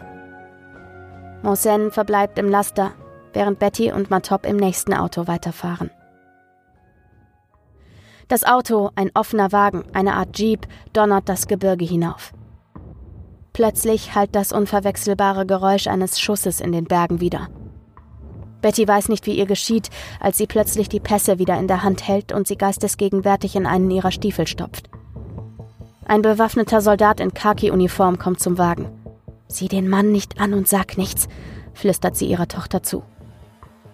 In einer ihr fremden Sprache und in bösartigem Tonfall spricht der Soldat mit dem Fahrer. Die beiden streiten sich einige Minuten, bis der Soldat sich wieder vom Wagen entfernt. Aus Richtung des Fahrers ertönt ein tiefer Seufzer der Erleichterung. Das Auto setzt seinen holprigen Weg fort bis zu einer Landstraße. Vor ihnen ragt ein Kontrollpunkt auf. Doch bevor das Auto ihn erreicht, hält der Fahrer an und gibt Betty und Mantop ein Zeichen auszusteigen. Offensichtlich müsse sie den Kontrollpunkt umgehen und ein anderer Mann bedeutet ihnen, mit ihm zu kommen. Er fährt sie über eine von gefrorenem Schlamm bedeckte Hochebene, bis sie auf eine andere, stark befahrene Straße wechseln. Betty und Matop folgen dem Mann am Straßenrand entlang. Als dieser nach etwa einer Stunde auf eine schneebedeckte Ebene vor einem steilen Hügel deutet und ihnen sagt, sie sollten sich dort ausruhen, er würde wiederkommen, droht Betty die Nerven zu verlieren. Warum sollte dieser Mann wiederkommen? Warum sollte er sie nicht einfach dort erfrieren lassen? Ein Blick in die Augen ihrer Tochter zeigt ihr, dass das kleine Mädchen entschlossener ist denn je. Matop ist auf dem Weg nach Amerika und nichts wird sie aufhalten. Der Mann kam zurück, in dem roten Auto, von dem Mossen gesprochen hatte. Nach einer Weile erreicht das rote Auto einen rechteckigen weißen Flachdachbau. Auch dort kümmert man sich geschäftig um Betty und Matop, gibt ihnen Tee, Brot und Decken und zündet auch hier einen Kerosinofen an. Eine Frau bringt Betty neue Kleider und schnürt sie so fest ein, dass sie sich kaum bewegen kann. Ein alter Mann holt sie von dort ab. Vielleicht würde er sie zur Rotkreuzambulanz bringen. Der Mann, der im roten Auto wiedergekommen war, folgt ihnen zu einem Pferd. Der alte Mann hilft zuerst Betty, dann Matop auf das Pferd. Er läuft zügigen Schrittes voraus, während der Mann, der wiedergekommen war, das Pferd führt. Regelmäßig verschluckt die Dunkelheit den alten Mann, um ihn kurz darauf wieder freizugeben, als er zurückkommt, um sie flüsternd zu warnen. Die Dunkelheit bietet Schutz, bewahrt sie jedoch nicht vor den Geräuschen unter den Hufen des Pferdes brechenden Eises, die wie Gewehrschüsse im eisigen und totenstillen nächtlichen Gebirge widerhallen würden. Es ist wichtig, dass sie sich so leise wie möglich und somit unentdeckt fortbewegen. Lärm würde die gefürchteten und berüchtigten Pastarstreifen auf den Plan rufen. Hinauf und hinunter über Bergkämme führt sie der Ritt durch die eisige Nacht. Bettys Arme schmerzen, Matop kann nicht aufhören zu zittern. Der Mann, der wiedergekommen war, übergibt irgendwann das Pferd an einen Hirten, der seine Schafherde zurücklässt und ab sofort das Pferd dem alten Mann hinterherführt. Irgendwann sieht Betty schwarze Silhouetten, Reiter auf Pferden, auf den schneebedeckten Bergen aufragen. Pass da, denkt sie und erschauert. Im Schutz der Dunkelheit und geführt von dem alten Mann und ihrem anderen Begleiter gelingt es ihnen, unbemerkt an den Reitern vorbeizukommen. Einige Zeit später treffen sie auf eine Gruppe von Männern, die ebenfalls drei Pferde bei sich haben. Einer von ihnen ist ein alter Bekannter, Mosen. Er verspricht ihr, sie heute Nacht über die Grenze zu bringen. Allerdings hätten sich die Pläne etwas geändert. Nur durch die Schlagfertigkeit des Fahrers hätten sie den bewaffneten Soldaten in den Bergen entkommen können, weil er sich eine gute Ausrede hatte einfallen lassen. Im Krankenwagen über die Grenze zu fahren und eine erneute Befragung in Kauf zu nehmen, schätzte Mossen als zu riskant ein. Sie müssen zu Pferd weiterreisen. Als Mossen ihnen bedeutet, dass Matop mit einem anderen Mann auf einem anderen Pferd reisen soll, verliert das kleine Mädchen zum ersten Mal nach fünf Tagen auf der Flucht die Nerven. Sie hatte sich bis dato kein einziges Mal beschwert. Aber jetzt, da die Trennung von ihrer Mutter droht, brechen die Dämme. Betty gelingt es, sie zu beruhigen. Wir haben es bald geschafft. Wir sind so kurz vor der Grenze. Wenn wir nur noch ein kleines Stück hinter uns bringen, können wir zurück nach Amerika. Hab Vertrauen. Irgendwie bündelt das Kind seine letzten Reserven und lässt sich darauf ein. Die Männer gehen bis auf den Mann, der für Matops Sicherheit auf dem Pferd sorgt, alle zu Fuß und führen die Pferde. Die zwei, auf denen Betty und Matop sitzen, und zwei Ersatztiere. An einem Berg, der zu steil ist, als dass die Pferde ihn mit der Last auf dem Rücken erklimmen könnten, sind Betty und Matop gezwungen, ihn zu Fuß zu besteigen. Bettys Beine halten sie nicht mehr. Gestützt auf einen der Männer gelingt es ihr dennoch, den Kamm zu erreichen, während Matop von einem anderen Mann Huckepack getragen wird. Oben angelangt, traut Betty sich zu fragen: Türkei? Türkei? Iran, Iran, antwortet einer der Männer. Auf dem Rücken der Pferde beginnt der Abstieg. Unten angekommen müssen sie ein offenes Plateau überqueren. Um kein Aufsehen zu verursachen, bringen die Führer Mutter und Tochter getrennt voneinander hinüber. Drüben angekommen, zeigt einer der Männer auf den Boden und sagt zu Betty, Türkei, Türkei. Alhamdulillah, Gott sei Dank, entfährt es Betty. Ein Blick auf ihre Tochter zeigt, sie zittert zwar unkontrollierbar, aber sie ist wach und ruhig. Sie sind in der Türkei, nicht mehr im Iran. Aber sie sind noch nicht in Sicherheit, noch nicht frei. Zwar würde die Türkei sie nicht an den Iran ausliefern, aber wenn türkische Grenzer sie fänden, hätten diese das Recht, auf die Eindringlinge zu schießen, und wenn sie das überlebten, hätten sie eine Menge Fragen zu beantworten. Es gelang ihnen, unbemerkt weiterzukommen. Nach einer weiteren Ewigkeit im Sattel erreichen sie ein Haus, das versteckt in den Bergen liegt. Ein einsam gelegener Schmugglerunterschlupf, nicht mehr als eine karge Berghütte. Der Mann, der mit Matop geritten war, setzt sie sanft auf dem Boden ab. Während die Männer ihre erfolgreiche Mission selbstvergessen feiern und einander gratulieren, rutscht Betty unbemerkt und bewegungsunfähig vom Pferd und fällt unsanft auf einen niedrigen Betonvorsprung. Von dort aus robbt sie mit letzter Kraft auf den Unterarmen in das warme Haus. Ihre nutzlosen Beine schleifen hinter ihr her und ihre Unterarme schrammen über den kalten Betonboden. Als die Männer ihre Qual bemerken, helfen sie ihr, ziehen sie vor den Holzofen ins Haus. Die Hitze des Ofens weckt Bettys Lebensgeister und der Tee, den die Männer ihr reichen und den sie durch Zuckerwürfel hindurch, die sie sich auf die Zunge legt, trinkt, tut sein Übriges. Als sie wieder aufstehen kann, führt Mossen sie und Matob in ein anderes warmes Haus, das voll mit anderen Frauen und Kindern ist. Das ist meine Schwester, stellt Mossen eine der Frauen vor. Morgen bringen wir Betty und ihre Tochter nach Wahn. Dann verlässt er das Haus. Mossens Schwester gibt Betty und Matop Decken, unter denen sie sich zusammenkuscheln, bis Matop in einen tiefen Schlaf fällt. Am nächsten Morgen führt Mossen Mutter und Tochter zu einem Wagen mit Schneeketten. Der Wagen rollt weiter und weiter bergab, bis sie zu einem alten Bauernhaus kommen, wo sie ein Frühstück aus Brot, ranzigem Käse und Tee mit jeder Menge Zuckerwürfel erwartet. Eine alte, zahnlose Frau, Mossens Mutter, kleidet sie in neue Trachten, diesmal wohl die türkische Variante. Dann führt Mossen Betty und Matop erneut zum Auto und drückt ihr ein in Zeitungspapier gewickeltes Päckchen in die Hand. An einem weiteren Kontrollpunkt werden sie angehalten. Der Beamte kontrolliert die Papiere des Fahrers, will aber ansonsten keine Dokumente sehen. Mossens Mutter hatte sie gut verkleidet. Der Wagen setzt seinen Weg fort und Betty kommt in den Sinn, dass sie in der Eile am Bauernhaus keine Gelegenheit gehabt hatte, sich von Mossen zu verabschieden, und ihr fällt das Päckchen wieder ein. Als sie es öffnet, findet sie ihre Pässe, ihr Geld und ihren Schmuck. Bis auf ihre goldene Halskette, die Morsen offenbar als angemessenes Trinkgeld für seine Mühen betrachtet hatte, war alles da.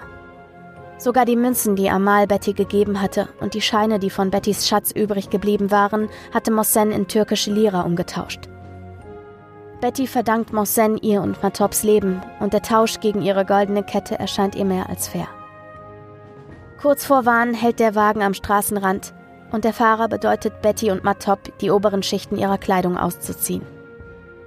Als das erledigt ist, stehen sie in ihrer amerikanischen Kleidung da, sind in den letzten sechs Tagen von Iranerinnen zu Kurdinnen, Türkinnen und nun zu amerikanischen Touristinnen geworden.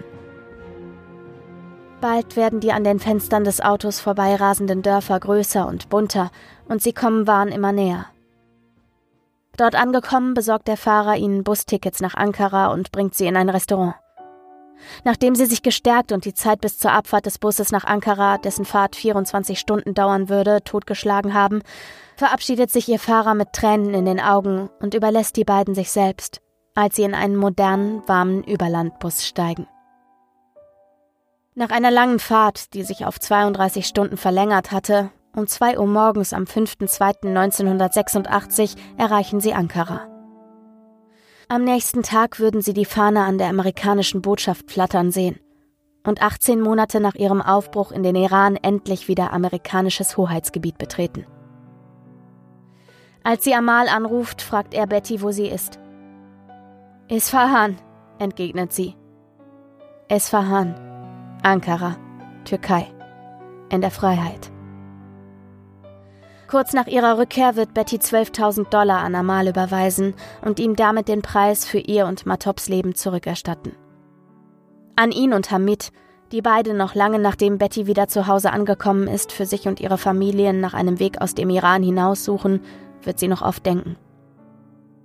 Und sie wird ihren Vater, Matop, ihren Opa, noch wiedersehen, der sich am Leben festgeklammert hat, bis seine beiden Mädchen wieder sicher zu Hause eingetroffen waren. Wo ein Wille ist, ist auch ein Weg. Wow. Also erstmal muss ich sagen, ich habe das Gefühl, also auch da große Props an dich, als hätte ich gerade einem äh, Fantasy-Epos gelauscht, wo zwei Hobbits auf dem Weg nach Mordor sind. Oh, ohne Scheiß, hat sich auch so angefühlt. Es ist wirklich so. Also äh.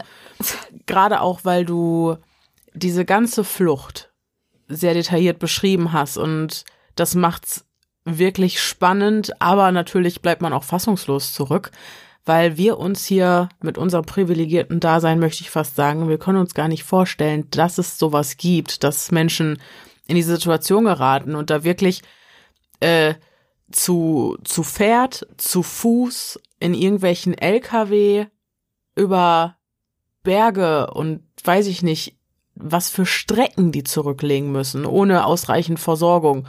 Das ist einfach der Wahnsinn. Dir. Ich fand es auch so krass. Also wie gesagt, diese Geschichte ist irgendwie filmreif. Mhm. Also sie ist ja auch verfilmt worden. Wie mhm. gesagt, der äh, Film heißt nicht ohne meine Tochter. Diese Geschichte ist im Grunde unglaublich. Also mhm.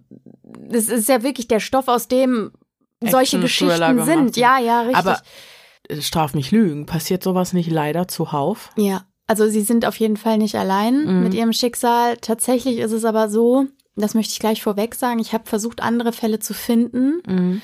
Mir sind keine untergekommen. Ich hätte vielleicht auch noch mal englischsprachige Recherchequellen weiter studieren müssen. Mhm. Äh, ich habe ein paar Fälle gefunden von anderen Frauen, die in Ländern festgehalten worden sind, die eine ähnliche Gesetzesstruktur haben mhm. oder wo zumindest, also ich glaube, der Iran ist schon ein, sehr krasses Beispiel. Ich möchte auch da nachher noch mal ein bisschen drauf eingehen. Ich hatte mir vorher Gedanken darüber gemacht, wie politisch ich die Folge machen mhm. wollte. Ich möchte da nicht zu sehr ins Detail gehen, möchte das aber nicht. Also man kann die Gelegenheit, sich da zu positionieren, also wir auch als, als Frauen, die diesen Podcast betreiben, mhm. nicht liegen lassen, denke ich. Klar. Das sollten wir schon tun. Ähm, das werden wir auch gleich machen.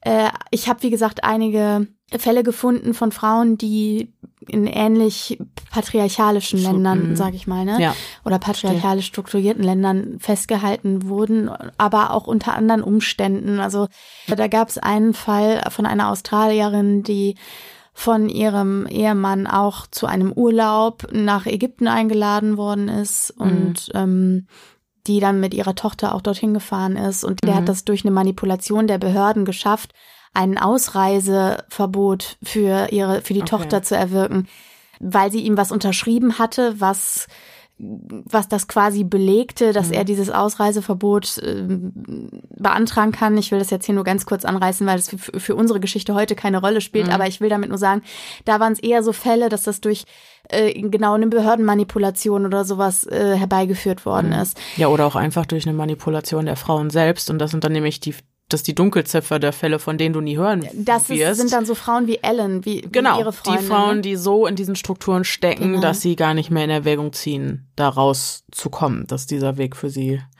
wo kein Wille ist, ist nämlich kein Weg und wenn der Wille ja. einmal gebrochen ist, dann ja. Ja, oder die Frauen eben, die, die es auch versucht haben und dann doch zurückgekehrt sind, mhm. weil mhm. weil der Weg sehr hart ist. Ja, weil der Weg hart ist mhm. und weil das, was sie eben dort erwartet hat, etwas ist, was sie am ehesten mit einem Gefühl von Sicherheit verbinden. Mhm. Ne? Jetzt aber nochmal, passt gerade ganz gut, eine Frage. Ja, klar.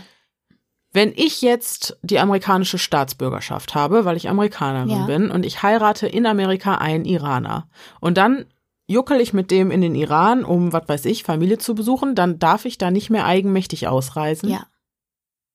Das, was aber. Du erhältst die iranische Staatsbürgerschaft, sobald du eine Ehe mit dem Iraner eingehst. Okay, das heißt, ich habe zwei du, Staatsbürgerschaften. Richtig, richtig. Aber ich kann mir sehr gut vorstellen, aufgrund der Tatsache, dass, also Iran ist ein Land, wo gerade in der Zeit, als äh, Betty dort war mit ihrer Tochter, Amerika wirklich ganz, ganz, ganz verhasst war. Mhm. Also du musst dir vorstellen, das ist auch, das habe ich jetzt in dem Text nicht thematisiert, aber das habe ich in dem Buch äh, so gelesen.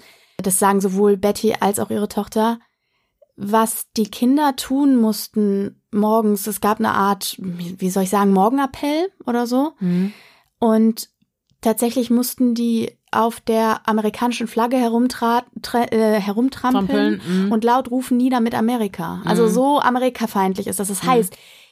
Kann mir gut vorstellen, dass in einem Land, in dem Amerika das Feindbild ist, was ja aufgrund des Irak-Iran-Kriegs zu dieser mhm. Zeit auch der Fall war, also dem Irak wurde ähm, geholfen von mhm. amerikanischer Seite aus und Iran war quasi der Feind und ähm, dort sind die Leute halt mm, in Massen gestorben und niemand hat sich darum geschert. Mhm. Ich sage das jetzt alles so, äh, wie es gleich auch nochmal aus Sicht von ähm, Sayed Bozorg Mahmoudi, also vom, von Moody, vom Ehemann, mhm. Äh, nochmal darstellen werde.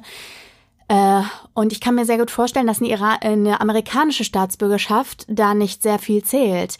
Also du, du kannst halt dann nur das machen, was die äh, Interessensvertretung in der Schweizer Botschaft gemacht hat, nämlich die, das Außenministerium der USA zu ins kontaktieren mhm. und die ins Boot holen. Die können aber auch nicht mehr machen, als äh, sich erkundigen, ob es ihren Staatsbürgern gut geht und ob eine amerikanische Staatsbürgerschaft irgendetwas zählt, das würde ich in Frage stellen. Mhm. Insbesondere, also wir haben es ja auch in dem Fall gehört, ne? Sie hat ja von El, von Helen, also mhm. also man darf ja nicht verwechseln, Ellen, Ellen und, und, Helen, Helen, genau. Helen in der Schweizer Botschaft hat ihr ja amerikanische Pässe besorgt. Mhm.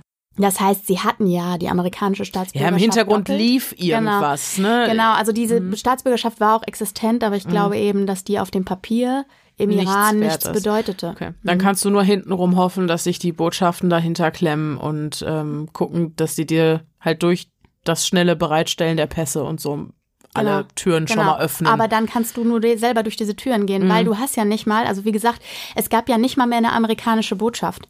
Es gab ja nur diese Interessensvertretung in der Schweizer Botschaft. Das mhm. heißt, es gab keine diplomatischen Beziehungen zwischen ja, ja. Amerika und Iran. Das heißt, es gab auch behördlich gar keine Handhabe. Ja, das heißt, selbst ne? wenn du den Pass hast, kannst du nicht selbstständig als Frau zum Flughafen und sagen so, genau. hallo, einmal Amerika bitte, weil genau. dann sagen die, nee. Genau. Ohne Mann ist nicht. So ist es. Ja. Du brauchst die Erlaubnis. Ja. Mhm. ja.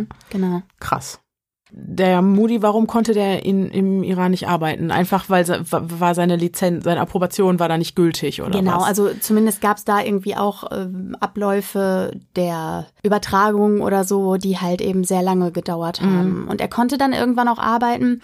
Es ist auch etwas, was ich in den Text nicht mit eingebunden habe, weil das die Geschichte nicht so richtig vorangebracht mhm. hätte, aber vielleicht trotzdem noch mal so für den Hintergrund. Er hätte, er konnte dort irgendwann arbeiten, dann hat er ja in der Klinik angefangen und hat dort auch tatsächlich die ganze Woche über gearbeitet, bis er festgestellt hat, dass die mit Pauschalisierungen gearbeitet haben, so dass er dasselbe verdient hat, hm. wenn er zwei Tage die Woche gearbeitet hat. Ach so. Das heißt, eine Zeit lang hatten sich Bettys ähm, Lebensumstände auch so ein bisschen gelockert und dann weil er den ganzen Tag weg genau war. Mhm. und dann ist er halt eben wieder beziehungsweise sie war ja immer überwacht durch seine mhm. Familie mhm. auch aber er ist zumindest dann also von diesem Vollzeitplan wieder mhm. zurückgetreten und hat dann dort nur noch zwei Tage dienstags und mittwochs gearbeitet. Ja. Ich finde das so erschreckend, wie gebrainwashed die alle sind. Also auch die ganze Familie. Ich meine, die stecken da alle von Geburt ja. an drin, die kennen nichts anderes aber das wirklich Drohung des leiblichen Wohls der übelsten Sorte sind da komplette Normalität. Es nimmt das niemand wird, Notiz davon. Genau, es wird nicht mhm. in Frage gestellt, weder in der Öffentlichkeit von Fremden mhm. wie in der Szene da im Taxi oder zu Hause die eigene Familie. Nein, er bringt dich nicht um. Das ist normal. Ist doch, ist Jetzt ist doch alles wieder mhm. gut. Das ist richtig krass, ne? Ja. Es gibt auch eine Szene, die ist auch in dem Film ganz, ganz eindrücklich dargestellt. Die hat es so auch gegeben. Also der Film muss man dazu sagen, ich habe ja jetzt ähm, sowohl das, äh, die Bücher von Tochter und Mutter gelesen, mhm. als auch den Film gesehen.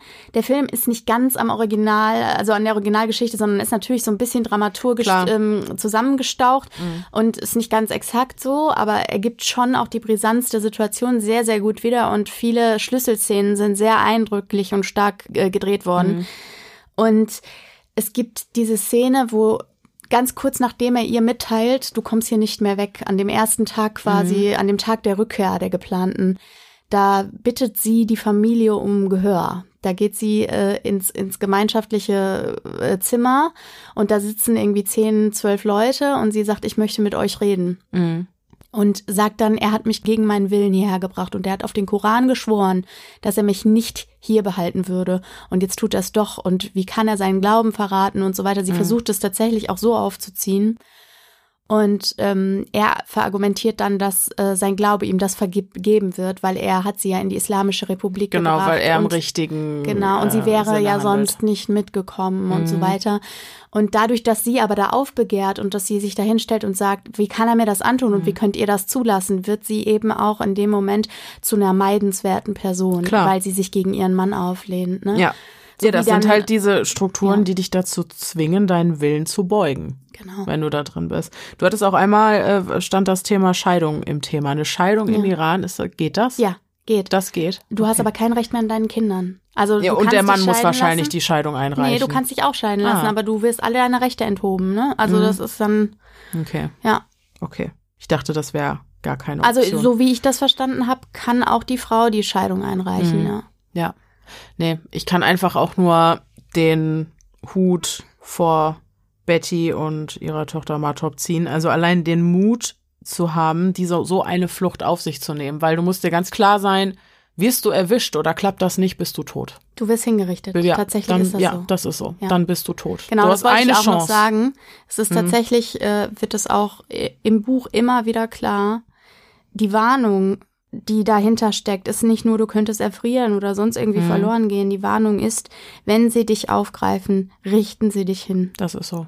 Ja. Und das ist wirklich so unfassbar ja. krass. Und sie, aber sie legt sich ja wirklich, also ich finde es so bewundernswert, wie sie sich in die Hände dieser Menschen legt und mhm. gerade auch ähm, der Amal, der mhm. äh, Manager, sag ich mal, mhm der hat sie ja wirklich auch sehr in Sicherheit gewiegt und hat ihr ja gesagt, mhm. du mach dir keine Sorgen, es sind gute Menschen, es sind gute Menschen. Und das er, sie hatte das immer im, im Hinterkopf. Das hatte ne? ich eben auch, das habe ich mir sogar notiert, weil ich das so wichtig fand.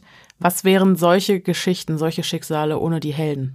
Ist wirklich wahr, ne? Dass es wirklich Menschen gibt, die sich der Risiken zu 100 Prozent bewusst sind. Das fand ich eben auch so rührend. Da hatte ich schon wieder Pipi in den Augen, weil ich das so rührend finde, dass sich Menschen, die sich der Risiken sehr wohl bewusst sind, trotzdem dahinter klemmen nur um anderen zu helfen und was die alles auf sich nehmen. Absolut. Und was für eine, was für eine Planung und für eine ähm, Maschinerie dahinter steckt, wie viele Leute da involviert sind. Mhm. Und auch die Kohle. Ja. Er hat die Kohle bezahlt für mhm. sie, weil er nicht wusste, ob sie ankommt. Das ist sein, ja. das war sein, ähm, ist ja sein Credo, ne? Ja. Seine, seine Ideologie. Genau, er legt das da rein mhm. und wenn er Glück hat, kommt jemand an und wird ihm das zurückzahlen. Und das hat sie ja sofort getan, als sie zu Hause war. Das ist auch einfach. Das hat sie ihm das Geld zurückgegeben. So schön. Ne? So ja. schön, ja. Also ich finde es auch richtig, richtig, richtig krass. Mhm. Äh, eine sehr, sehr berührende Geschichte, ja. ja. Da habe ich auch ein, zwei Tränchen von. Ja, es war auch wirklich, also ja, ist schon auch diese Erleichterung, ja. wie sie dann diese Erleichterung spürt, als der Typ ihr sagt Türkei. Türkei, genau. Türkei. Und ja. sie denkt sich, Gott Halleluja. Ja, ja, genau. Ja. Wahnsinn. Genau. Aber du wolltest noch so, äh, das ist, Moody zu Wort so ist kommen es. lassen. Das ist ganz wichtig, weil ich finde, also das möchte ich an der Stelle auch einfach nur mal sagen, wenn wir über die Opfer reden und die Geschichten der Opfer haben, dann haben wir oft die Sicht der Täter nicht. Oder mhm. wir haben die Sicht der Täter Aber und die haben die Sicht Opfer einzelner Opfer nicht. Mhm. In diesem Fall gibt es eine Dokumentation und auch ein Buch von Moody. Mhm. Ich habe die Dokumentation gesehen. Äh, das Buch habe ich nicht gelesen, muss ich dazu sagen. Ähm, aber ich er hat ja, also seine Dokumentation war eine Dokumentation, die er in Auftrag gegeben hat. Das Mhm. heißt, es ist seine Gegendarstellung. Das heißt, ich habe jetzt wohlweislich darauf verzichtet, das Buch zu lesen, ähm, ehrlich gestanden. Jedenfalls verlinke ich alles natürlich auch in den Show Notes. Also ihr könnt es auf jeden Fall auch alles angucken. Diese Dokumentation heißt, also das Buch von Betty heißt im englischen Original Not Without My Daughter. Diese Dokumentation heißt Without My Daughter, weil Mhm. er hat sie ja verloren. Genau, er hat jetzt halt. Genau. Das ist wahrscheinlich auch der Anspruch, den er jetzt geltend macht, ne? dass seine Genau. Frau ihm das Kind weggenommen Genau, hat. also wir hören uns das jetzt nochmal in Ruhe an, was Mhm. er so dazu zu sagen hat. Ich habe ähm, diese Doku zusammengefasst und auch noch ein bisschen Matop-Sichtweise der ganzen Mhm. äh, Geschichte rausgearbeitet. Genau, und danach möchte ich gerne einmal noch kurz darüber reden, wie die Gesetzeslage im Iran ist. Mhm. Und natürlich auch noch mal kurz den Bogen schlagen zu den Dingen, die sich also im letzten Viertel 2022 im Iran ereignet haben Ja. und die da eben auch immer noch fortdauern. Mhm. Und äh, ja, genau. Das äh, möchte ich gleich noch machen und vorher wollen wir uns aber jetzt noch mal kurz zum Gemüte führen, was Moody zu der ganzen Sache mhm. zu sagen hat und natürlich auch mal Top-Sichtweise noch einmal hören. 2002 erscheint der Dokumentarfilm Without My Daughter, Moody's Gegendarstellung der Geschehnisse zwischen 1984 und 1986. Seinen Ausführungen zufolge war der Aufenthalt bei Moody's Familie keinesfalls als zweiwöchiger Urlaub geplant, sondern von Anfang an als Umzug. Als 1980 der Krieg zwischen Iran und Irak ausbricht, bricht Moody beim Anblick seiner Landsleute im Fernsehen das Herz. Die Amerikaner unterstützen den Irak, liefern Kriegsgerät dorthin und unterstützen humanitär. Moody kann nicht fassen, dass währenddessen im Iran die Menschen sterben und niemand sich darum schert. Er weiß, als Arzt könne er viel ausrichten – das bespricht er mit Betty und sie stimmt zu, mit ihm und Matop dorthin zu gehen. In der Dokumentation kommt auch Alice zu Wort. Sie erklärt, dass Betty in ihrem Buch einige Lügen auch über sie, Alice, erzählt habe. Zudem habe sie nie blaue Flecken oder ähnliches an Betty bemerkt und erst recht nicht an Matop. Moody sei verrückt nach Matop gewesen, habe dem Mädchen alles gekauft, was sie sich wünschte, und diese Liebe habe auf Gegenseitigkeit beruht. Matop habe ihren Vater geliebt, vielleicht sogar mehr als Betty. Betty habe außerdem sehr wohl die Erlaubnis gehabt, das Haus jederzeit verlassen und gehen zu können, wohin sie wollte. Zum Zeitpunkt des Drehs der Dokumentation hat Moody seine Tochter 15 Jahre lang nicht gesehen und es schmerzt ihn sehr. Immer wieder spricht er in der Dokumentation Matop direkt an. Eine Uhr, die er von ihr 1984 zum Geburtstag bekommen hat, lässt er sehr regelmäßig warten, damit sie nicht kaputt geht. Sie ist sein größter Schatz. Während der Doku versuchen sowohl er als auch Sammy, die Tochter von Alice, mit der Matop als Kind in Teheran gespielt hat, sie anzurufen, doch es ertönt immer nur eine Mailbox-Ansage. Moody erklärt, es sei Bettys Stimme. Einmal erreicht er jemanden. Hallo? Hallo? Wer ist dran? Hier ist Dr. Mahmoudi. Ist dort Matop? Nein. Ist da nicht Matop? Nein, hier gibt es niemanden mit diesem Namen. Niemanden mit dem Namen Matop? Nein. Habe ich die falsche Nummer? Es wird aufgelegt. Er ruft noch einmal an, erreicht die altbekannte Mailbox. Matop, hier ist dein Daddy. Ich warte immer noch auf dich. Bitte geh ran. Moody beharrt in seiner Dokumentation darauf, Betty sei freiwillig mit ihm gegangen und hätte das Land jederzeit wieder verlassen dürfen. Auf die Frage, warum sie dann nicht einfach so wieder gegangen sei, sondern diese beschwerliche Flucht auf sich genommen habe, sind sich sowohl er als auch Bettys ehemalige Freundin Alice sicher. Um die Geschichte verkaufen zu können, musste sie sie dramatisieren. Alice kann sich darüber hinaus nicht vorstellen, dass Betty tatsächlich über die Berge und die Grenzen hinweg geflohen sein soll, wie sie es geschildert hat. Sie habe außerdem der ohnehin zerrütteten Beziehung zwischen den USA und dem Iran weiter geschadet und eine ganze Nation in ein schlechtes Licht gerückt. Nicht Moody habe einen perfiden Plan verfolgt und Betty und Matop unter einem Vorwand in den Iran verschleppt, sondern Betty habe von Anfang an geplant, unter großem Aufsehen das Land wieder zu verlassen und ihre Geschichte zu Geld zu machen. Moody wird sein Leben lang versuchen, Kontakt zu Matop aufzunehmen. Die Trauer über den Verlust seines Kindes ist groß aber sein Traum vom Wiedersehen wird sich nicht mehr erfüllen. Auch Matop schreibt als Erwachsener ein Buch über die Geschehnisse in Teheran und ihre Flucht. Vor allem aber thematisieren ihre Memoiren die Zeit nach ihrer Rückkehr und die Einflüsse, die all das auf ihr weiteres Leben hatte.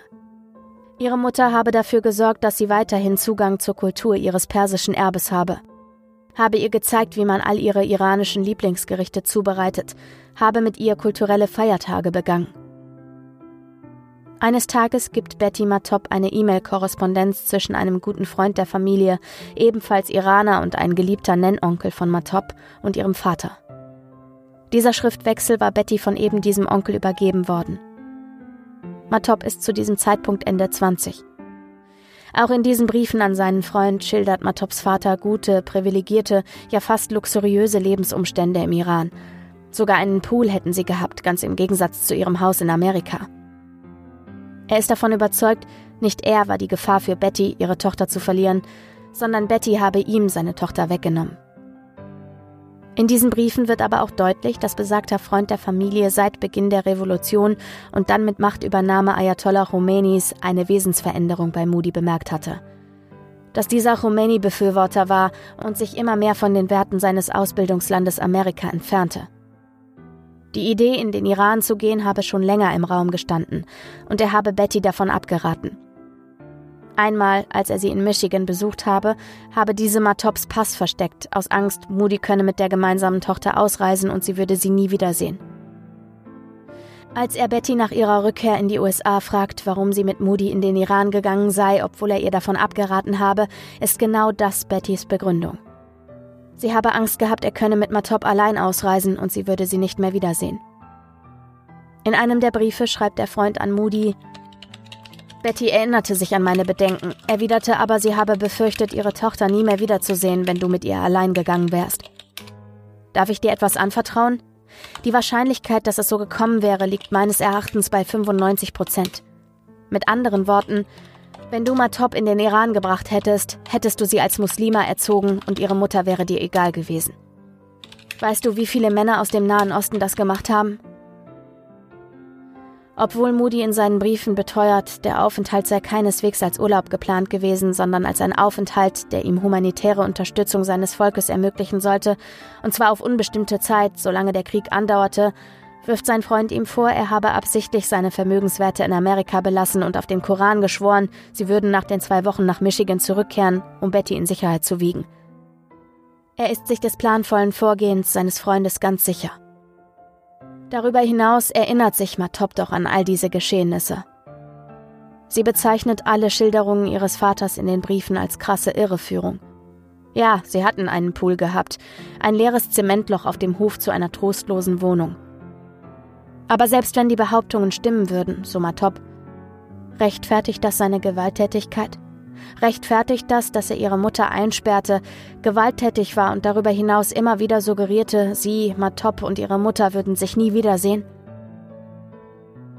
Matop lebt nach ihrer Rückkehr aus dem Iran bis zum Tod ihres Vaters stetig in Angst. Schreibt jedes ungewöhnliche Ereignis, auch eine Reihe von Einbruchserien in ihrer Wohnung, weshalb sie einen weiteren Umzug unternimmt, ihrem Vater zu. Sie ist überzeugt, dass er versucht, sie zu finden, dass er Menschen auf sie ansetzt, um sie ausfindig zu machen. Als Matop 2008 vom Tod ihres Vaters erfährt, ist sie nicht traurig. Mein Vater starb, als ich vier Jahre alt war, als er uns im Iran festhielt. Ich habe seinen Tod bereits betrauert. Also sollten diese Einbrüche tatsächlich auf Moody zurückzuführen sein, dann wohnt diesem Herrn aber auch eine, eine gewisse Neigung zum Fanatismus hinne. Äh, Inne. Inne. Inne. Inne. Inne. Inne. ähm, das wurde ihm auch nachgesagt tatsächlich. Also mhm. es ist ganz oft die Rede von der Wandlung eines Amerikaners in mhm. einen fanatischen Regimentsanhänger, okay. Regimeanhänger. Ne? Okay. Ne? Aber das weiß man natürlich nicht, ob mhm. er das gemacht hat. Die Positionen sind ja sehr konträr. Ne? Ich dachte mir eben auch, wenn man das jetzt so hört, dem mhm. gegenüber, da weiß man, warum oft die Rede von einem Rechtsstreit mhm. ist. Mhm. Es ist halt wirklich, ne, und du kannst halt nicht einfach sagen, nee, ich glaube dir nicht, weil mhm. so ein Gefühl. Mhm. So funktioniert's halt nicht. Ne? Also, ähm, ich find's gut, dass du seine Sicht auf die Dinge jetzt nochmal mit reingebracht hast, auch wenn es irgendwie irritierend jetzt natürlich ist und irgendwie ha, es ist so schwierig, aber leider, leider, leider, weil sich auch gerade diese Kindesentführungen und so, die, die passieren ja wirklich zuhauf, ne, dass die Kinder wirklich eines Tages einfach von den Vätern ja. weggenommen und verschleppt werden. Ähm, dazu möchte ich tatsächlich auch sagen, ich habe ja im Amtsgericht gearbeitet mhm. und ich habe auch in der Rechtsantragstelle gearbeitet, mhm. was ja quasi die Stelle ist, wo man Dinge beantragen kann, die egal mit was äh, zu tun haben, die halt gerichtlich geregelt werden können. Ne?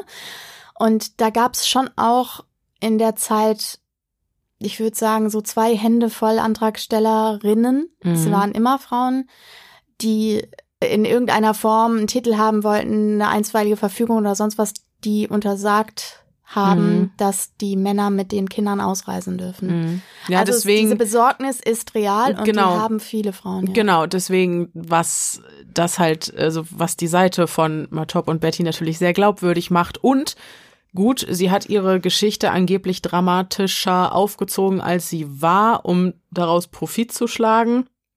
Das mag das eine sein, das ist so ein bisschen wie bei Amityville Horror. Mhm. Aber wenn die Kinder, also Matop war ja wirklich noch mhm. jung, aber wenn die jetzt in, als Erwachsene von diesen Traumata spricht und von der Gewalttätigkeit ihres Vaters und so. Ich finde, das hat dann noch mal gibt der Sache noch mal ein anderes Geschmäckle. Tatsächlich, also insbesondere auch, weil Betty so wird es auch klar, auch aus den Aussagen dieses gemeinsamen Familienfreundes, der ja eigentlich ursprünglich ein Freund von mhm. Moody ja. gewesen ist, ja. ähm, der auch sagt, sie erinnert sich ja und sie erinnert sich vor allem vor dem Hintergrund einer Mutter, die immer versucht hat, kein schlechtes Wort über ihren Vater zu verlieren, nachdem die wieder in Amerika mhm. waren. Also sie hat immer versucht, die persische Kultur zu erhalten. Sie mhm. hat immer versucht, auch die Feste mit ihr zu feiern, damit Klar. sie das nicht verliert, weil das ein Teil von ihr ist. Mhm. Sie hat ihr auch, und das, auch das wird immer wieder kolportiert, auch in ähm, Interviews mit Matop als erwachsener Frau. Mhm. Sie erinnert sich daran, wie Betty ihr die Entscheidung überlassen hat. Wie Betty ihr bei der Ausreise gesagt hat, ich weiß nicht, wann du deinen Vater und ob du deinen Vater jemals wieder mhm. siehst. Vielleicht sehen wir deinen Vater niemals wieder. Willst du nach Amerika? Und Matop erinnert sich, gesagt zu haben, ich will nach Amerika. Ich mhm. will nach Hause. Ich will mhm. nach Amerika. Und diese Konsequenz scheint ihr in dem Moment sehr bewusst gewesen zu sein. So bewusst, wie das für eine sehr traumatisierte Sechsjährige der Fall sein kann. Mhm. Und ich glaube, was es auch glaubwürdig macht, ist, dass ich die Erinnerungen von Betty und Matop in den Büchern im Kern als sehr übereinstimmend empfunden ja, habe, aber trotzdem super unterschiedlich, weil du ganz klar die Perspektive eines Kindes spürst. Mhm. Also tatsächlich kann, also Matop erinnert sich als Erwachsene, aber du spürst die Kinderbrille in dem, was sie erzählt. Mhm. Also ja. wie, die, wie, wie die Wahrnehmung, dass die Wahrnehmung sich total von der ihrer Mutter unterschied, aber eben nicht in puncto Emotion und nicht in puncto Geschehnis Fakten. im Kern. Ja, genau, also genau. dass die Fakten einfach stimmen, übereinstimmen, dass beide, genau. was den Ablauf der Geschehnisse angeht, das Gleiche erzählen. Ja, genau. Nur sind die natürlich anders durch die persönliche Subjektivität ja. gefärbt. Ja. Und dann kommt noch dazu, dass wir ja diesen Hintergrund der Revolution haben, mhm. die ja quasi stattgefunden hat in dem Jahr, als Matop auf die Welt kam. Und mhm. er ist ja, also er war ja Amerikaner, Moody. Also mhm. er hat dort, er hat studiert in England zuerst und war dann auch Ingenieur und hat sogar bei der NASA gearbeitet und so mhm. und hat danach noch Medizin draufgelegt. Ist ein richtig smarter Typ, ne? Aber irgendwas ist passiert. Genau. Und was dieser Nennonkel, dieser Freund von Moody ähm, sagt, ist, was passiert ist, ist, dass er unter einer amerikafreundlichen Regierung, unter dem äh, Shah Reza Pahlavi, nach Amerika gegangen ist, mhm. dort studiert hat und dort gelebt hat.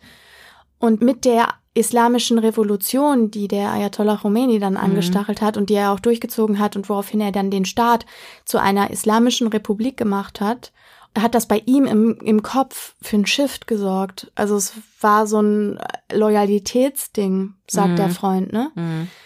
ja, weil er das Leid seiner genau, Volksmänner genau, quasi gesehen hat, ne? genau. ne? Und sich im, von, von seinem eigentlichen Heimat, genau. neuem Heimatland im Stich gelassen genau, gefühlt hat. Ja, genau. Und verraten auch. Also ja. es gibt auch Szenen, ich glaube, das kam auch in der Doku vor. Im Film gibt es Szenen, wie auch Kollegen und Kolleginnen von ihm hinter seinem Rücken herziehen. Äh, so nach dem Motto, was will der Iraner hier und so, so rassistisches Gedankengut, mhm. ne? Das macht's natürlich, du gießt nochmal ordentlich Öl ins Feuer, ne? Genau, und in seiner anderen Heimat wird nieder mit Amerika geschrien währenddessen, ne? Mhm. Also da wird eben dieser, dieser Shift von, vom Amerikaner, ich sag immer Amerikaner einfach als Symbol für die westliche Ausprägung mhm. der Gedanken, ne? Zum fanatischen ähm, Regimeanhänger. Das wird mhm. da so beschrieben. Mhm. Genau. Also das ist, ist sehr interessant, weil der zeitliche Zusammenhang spricht stark für diese Veränderung mhm. im Kontext dieser Revolution. Ja. Ne? ja. Genau. Und ich habe äh, hin und her überlegt, wie gesagt, wie politisch ich die Folge gestalten will, weil wir sind halt kein Polit-Podcast, das wollen wir auch nicht werden. Trotzdem möchte ich einfach noch mal zwei, drei Worte ja, Man muss den Elefant, der im Raum steht, genau. auch benennen. Also wir können ne? jetzt nicht einfach sagen, jo, ciao, äh, bis ja. neulich. Das geht halt nicht, genau. Mhm. Also das, das wäre irgendwie auch total am Thema vorbei. Mhm. Dazu muss man nämlich sagen, dass das, was Betty beschreibt, absolut glaubwürdig ist. Und ja. zwar auch noch heute. Ne? Also mhm die politische Stellung der Frau ist tatsächlich im Iran bis heute nicht anders als 1984. Mhm. Und letztes Jahr, 2022, hat der Tod von Massa Amini, wir alle, alle haben davon gelesen und gehört und auch von den daraus resultierenden Aufständen der Frauen für heftige Proteste gesorgt. Und ähm, insbesondere ist das Kopftuch ein großes Symbol für diese Proteste oder das Nichttragen des Kopftuches, mhm. weil eben die Verhüllung der Frau auch eine große, große Rolle gespielt hat in der islamischen Revolution und ja, im Grunde wie ja metaphorisch gesehen werden kann für dieses ganze Frauenbild, ne, mhm. die, die Verhüllung. Es ist nämlich tatsächlich den Frauen im Iran nach wie vor per Gesetz vorgeschrieben, sich zu verhüllen. Zumindest in Kopftuch und Manteau, also in ein ähm, in, in Kopftuch, was eben das Gesicht freilässt. Und äh, der Manteau ist eine Art äh, langer Mantel. Ja. Ähm, über Knielänge. Ja, genau, aber ne, so ein, also es kann auch so eine Bluse sein, ne? Ja, genau, ja, also es ja. ist halt, das, das muss nicht, der Jador ist ja so ein großes Tuch, was mhm. wirklich alles einhüllt und so. Äh, der Manteau ist eher so ein Mantel, der kann auch etwas leichter sein, es okay. muss kein schweres ähm, kein schweres Kleidungsstück sein, aber das ist das Minimum, was gemacht mhm. werden muss. Ne? Ähm, der Jador ist zu öffentlichen Veranstaltungen zu tragen oder auch mhm. zu, zu Veranstaltungen, die irgendwie Ehrerbietung oder sowas suggerieren sollen. Mhm. Und es gab auch angeblich ja bis Ende letzten Jahres die Sittenpolizei, die darauf aufmerksam machte, um das mal ganz freundlich auszudrücken, wenn etwas nicht passt. Mhm. Und wie haben Sie darauf aufmerksam gemacht? Dem wäre wohl nicht nur ein Strafzettel ausgestellt, oder? Ja, das kann eine Verwarnung sein, mhm. das kann auch Gebrüll sein, das kann aber auch Bedrohung mit einer Waffe sein, mhm. ne? Also oder Verhaftung auch. Mhm, wie es ja zahlreiche genau. gegeben hat genau. durch diese Sittenwidrigkeiten, genau. die im Rahmen dieser Proteste genau, genau. aufgekommen sind. Ja, ja, genau. Die Aufgabe jedenfalls dieser Sittenpolizei ist eben, die Frauen auf korrekte Garderobe zu kontrollieren und auch entsprechend zu sanktionieren. Und da habe ich einen Artikel gefunden in der Süddeutschen Zeitung. Und zwar war das eine, ein Lebensbericht, eine Reportage, ein Protokoll, so nennen sie das, einer 40-jährigen Iranerin namens Bita. Ich verlinke das auch in den Show Notes. Mhm. Die mal von der Sittenpolizei äh, kontrolliert und sanktioniert wurde, weil der unterste Knopf ihres Mantels fehlte.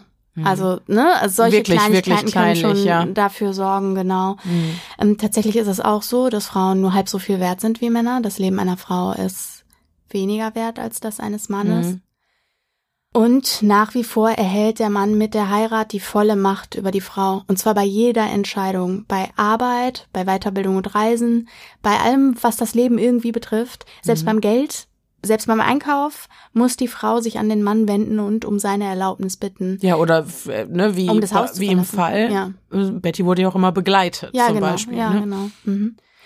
Dem gegenüber steht aber, und das ist halt auch der Grund für die Verhüllung, dass die Frau als solche, also nicht die Frau speziell, eine einzelne, ein mhm. Individuum, das sondern die Geschlecht Frau als solche, Frau. die Gruppe Frau, mhm. ne?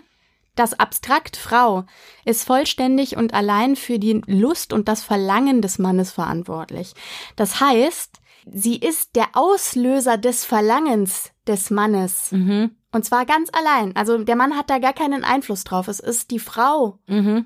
die die Sünde hervorruft. Und deswegen muss sie sich verschleiern, damit, äh, verschleiern, damit das nicht passiert, gerade in der Öffentlichkeit. Ganz genau. Und dazu hat nämlich Männer. Bieter okay. auch was gesagt. Mhm. Und zwar, dass sie einmal in einem kürzeren Manteau mit den Öffis gefahren ist und dann hat ein Mann sie begrapscht und dann hat sie ihn geschlagen und er hat sie zurückgeschlagen und hat ihr gesagt, sie, sie müsste nur. sich nicht, äh, genau, sie müsste sich nicht wundern, wenn sie so freizügig rumlaufen würde, dann wäre ja, das ja. doch klar, mhm. äh, dass er ihr da irgendwo ranlangt. Genau, das Problem dabei ist, und so ist es eben nach wie vor, dass das Regime die Täter unterstützt. Also mhm. Das Regime steht einzig und allein auf Seiten der Männer. Du hast da keine Chance. Du kannst es nicht zur Anzeige bringen, weil mhm. es nichts bedeutet. Klar. Es bedeutet nichts. Die Ansichten dort sind so, dass, dass das Leid einer Frau und das, was, was sie sagt und was sie zur Anzeige bringt und was ihr passiert, einfach nichts wert ist. Ja, das ist halt ein Leben in einem Patriarchat. Also mit allem, was dazugehört. In so einer Art Urform. Also, mhm. ne, so. Genau, also wie gesagt, ich wollte da nicht zu sehr drauf einsteigen, aber wichtig war mir trotzdem, dazu einmal was gesagt zu haben, weil es zeigt ja, es belegt ja aber auch Bettys Aussage. Genau, absolut. Ne, dass all das, was sie erzählt, Genau. äh, gar nicht dramatisiert genau. wurde, sondern sehr nah an der Realität ist und nicht nur an der damaligen Realität, sondern dass es auch heute noch so ist. genau, Ne? ja, auf jeden Fall. Ja. Das Problem bei Betty ist eben, dass sie diese Veränderung im Wesen ihres Mannes durchaus erkannt hat, die damit einhergegangen Mhm. ist. Ne? Sie hatte Also ja auch immer mal wieder Hoffnung, ne? dass er sich vielleicht doch wieder ändert. Später ja, ja. Im, im Iran, aber Mhm. vorher, glaube ich, war es eigentlich so, dass sie schon ein Vertrauen hatte. Also ich glaube, sie- es gab Momente, wie zum Beispiel die Sache mit dem Pass, ähm, mit Matops Pass, Mhm. den sie versteckt hatte, wo sie in Zweifel gezogen hat, ob er sie nicht doch mitnehmen könnte und einfach verschwinden könnte, also Matop, Mhm. ne? Aber ich glaube, vom Grundsatz her hatte sie eigentlich das Gefühl, in einer vertrauensvollen Ehe zu stecken. Zumindest ist das das, was ich ähm, fühle, wenn ich dieses Buch lese. Also es ist, wird so beschrieben, dass sie auch mit Freunden darüber spricht im Vorfeld, auch ihre Sorge äußert, die Sorge auch hat und auch die verbalisiert und auch ihm gegenüber, der ja schwört, bei allem, was ihm heilig ist und insbesondere dem Koran, dass er sie nicht dort festhalten würde. Und sie hat eigentlich in, in sich drin dieses Bauchgefühl, wo wir wieder beim Bauchgefühl wären. Ne? Dieses Bauchgefühl, fahr nicht hin und trotzdem tut sie es, weil sie eigentlich, weil sie sich rational denkt, aber ich bin doch mit diesem Mann im Grunde glücklich verheiratet. Wie kann ich denn nicht mit ihm dorthin fahren? Ich will ihm den Gefallen tun. Ich möchte ihm die Freude machen. Er belatschert sie natürlich auch. Ne? Ich habe meine Familie seit über zehn Jahren nicht gesehen. Ich Klar, das sie so bringt einen gern sehen. natürlich in so und ganz ehrlich, wenn du auch anfangs noch dieses Vertrauen in deinen Genau. Vater hast, äh, In der- wow, ja. in deinen Partner hast, Ja. dann denkst du ja, ach komm, jetzt lass dich, du bist so gebrainwashed von, von dem, was du irgendwie in den Medien hörst oder so. Keine Ahnung, was weiß ich, was man dann denken könnte. Aber dann machst du's, ja, und stellst dann erst viel später fest, dass dein Bauchgefühl wahrscheinlich doch Ja, genau. dich äh, recht leiten wollte. Ja, richtig. Und tatsächlich, um noch mal kurz auf das Dogma und diese ganze Indoktrination, die, die, die dort mit deren Familie auch gelaufen ist, offensichtlich vorher, ne? Ähm, wenn man sich das noch mal anschaut, dann ist es tatsächlich auch so, dass ja Alice, ne, wir erinnern uns, im Nachgang in der Dokumentation sagt, Betty hätte immer die Erlaubnis gehabt, auszugehen. Mhm. Die Dysfunktionalität dieser Aussage aus unserer Sicht, ja, ist ihr gar nicht bewusst. Mhm. Genau, da, so da, dass das wir drin. uns denken, ja, dafür brauchst du keine Genau, ja, ja, Erlaubnis. ja, genau, und dann, genau. ja, aber sie durfte, also das Ja, klingt, genau. sie sagt das ja, als wäre das was ganz, Genau. ganz Tolles. Ja, Aber es ist Genau. eigentlich schlimm, dass es überhaupt eine Erlaubnis brauchte. das ist wahr. Aber das, Mhm. und da möchte ich, das ist mir auch noch ganz wichtig, das zu sagen, weil da an der Stelle passt es ganz gut, was wir hier machen. Alles, was wir hier machen, ist eingefärbt durch unsere kulturelle Brille, ne?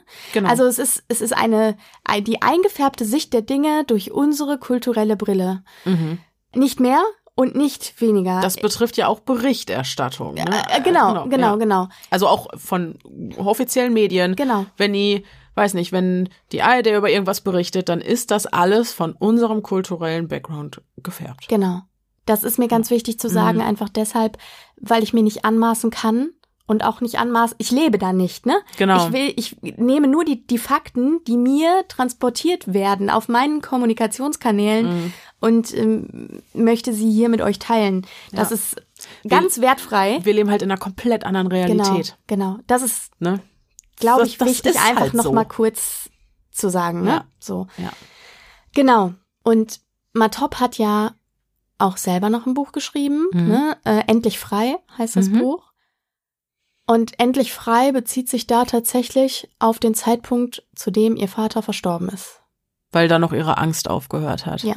Also Dieser sie ständige hat immer in Angst gelebt. Mhm. Immer. Ich habe diverse Interviews auch mit ihr gesehen, kurze Interviews zum Zeitpunkt 2016, glaube ich, als das Buch erschienen ist, was sie geschrieben hat. Und in diesen Interviews sagt sie das auch immer wieder und sagt auch, dass es absolut wahr ist, dass ihr Vater immer versucht hat, Kontakt mit ihr aufzunehmen, was er ja auch äh, Mhm. in seiner eigenen Dokumentation Mhm. kolportiert. Sie sagt, das entspricht absolut der Wahrheit, aber sie hat's geblockt und zwar ganz, ganz absichtlich. Und ist sie interessant, dran gegangen? ähm, das hat sie nicht gesagt. Okay.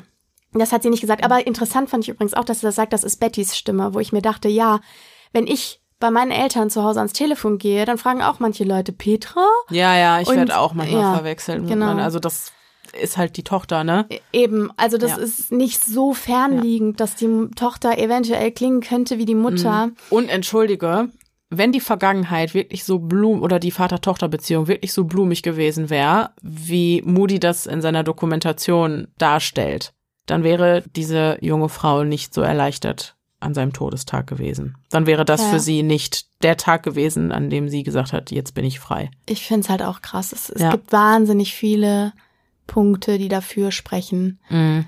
dass das, was Betty äh, sagt, Dass das so dass stattgefunden das so hat. ja. stattgefunden hat. Ne? Ich meine, das, das tun, letzten Endes, wir können es nicht wissen, aber Genau. das tun wir hier nun mal auch. Stellung beziehen bis zu einem gewissen Punkt. Das haben wir Genau. damals auch bei John Benet Ramsey gemacht, auch wenn man es bis heute, ist es noch viel unklarer, Ja. wenn man mich fragt. Also, Ja, ja, klar. Ach, take it with a grain of salt, aber das Genau. ist zumindest unsere Auffassung der Dinge. Genau. Also sie hat auch noch was dazu gesagt, weshalb sie ihren Vater nicht kontaktiert hat. Mhm. Und zwar sagt sie ganz klar, dass sie das nicht zugelassen hat, weil sie ihm keine Hoffnungen machen wollte. Sie Mhm. hat, sie weiß, aber sie hat, sie hat aber nicht aus, nicht aus Liebe, sondern aus Angst vor ihm. Sie Ach hat so. gesagt, sie will ihm keine Hoffnung machen, weil sie immer wusste, Ah. wie gewalttätig Und er was ist, wenn passiert, er wenn er enttäuscht wird. wird? Ja, genau. Wenn, ja. Genau, und sie, für sie war klar, ich brauche nichts von ihm. Mhm. Er, er will das von mir, aber Mhm. ich brauche nichts mehr von ihm. Mhm. Und ich kann meinen Hass hinter mir lassen. Mhm. Und das, dafür brauche ich ihn nicht. Und deswegen hat sie das immer geblockt, um, um da keine Provokation oder irgendeine Bewegung in die Sache zu bringen. Oder mehr, also mehr Bewegung als nötig in die Sache Ja, zu bringen. verstehe. Und sie ist auch tatsächlich hat sie einen langen Weg der Verarbeitung auch hinter sich. Sie ist auch selber Psychologin geworden Mhm. Und sie ist sehr, sehr gläubig, aber christlich. Sie hat Ach, sich ja kurz spannend. nachdem sie nach Hause zurückgekehrt sind, ich glaube mit neun Mhm. oder so ein paar Jahre später, auf eigenen Willen taufen lassen. Das finde ich so verrückt, wie oft es so ist, dass Kinder, die solche schlimmen Dinge erlebt haben, wie schnell die zum Erwachsenwerden gezwungen werden. Ne? Ja. Also da macht sich eine Neunjährige ja eigentlich in der Regel Nee, nicht so überhaupt nicht, Gedanken ne? drüber. Ja.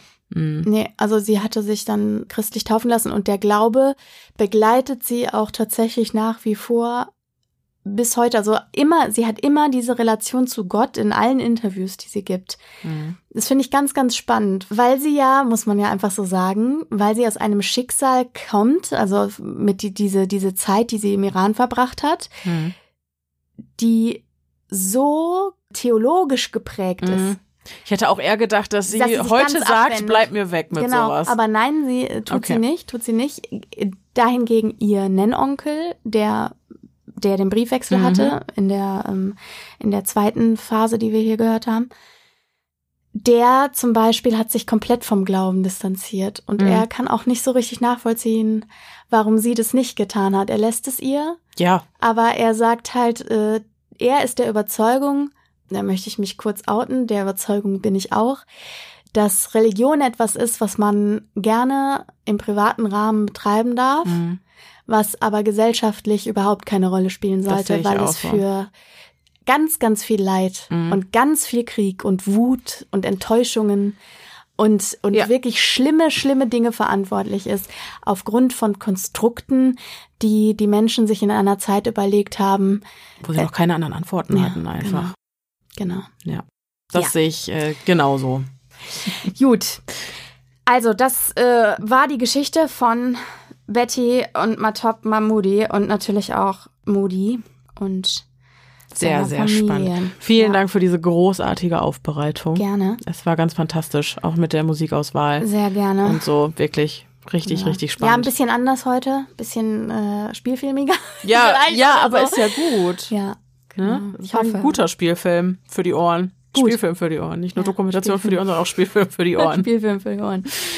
Okay, ja, dann hoffe ich, dass euch die heutige Folge auch gefallen hat und dass wir, also Denise und ihr und ich, uns beim nächsten Mal wieder hören. Und bis dahin, Bleibt, Bleibt sicher, sicher. es ist gefährlich da draußen.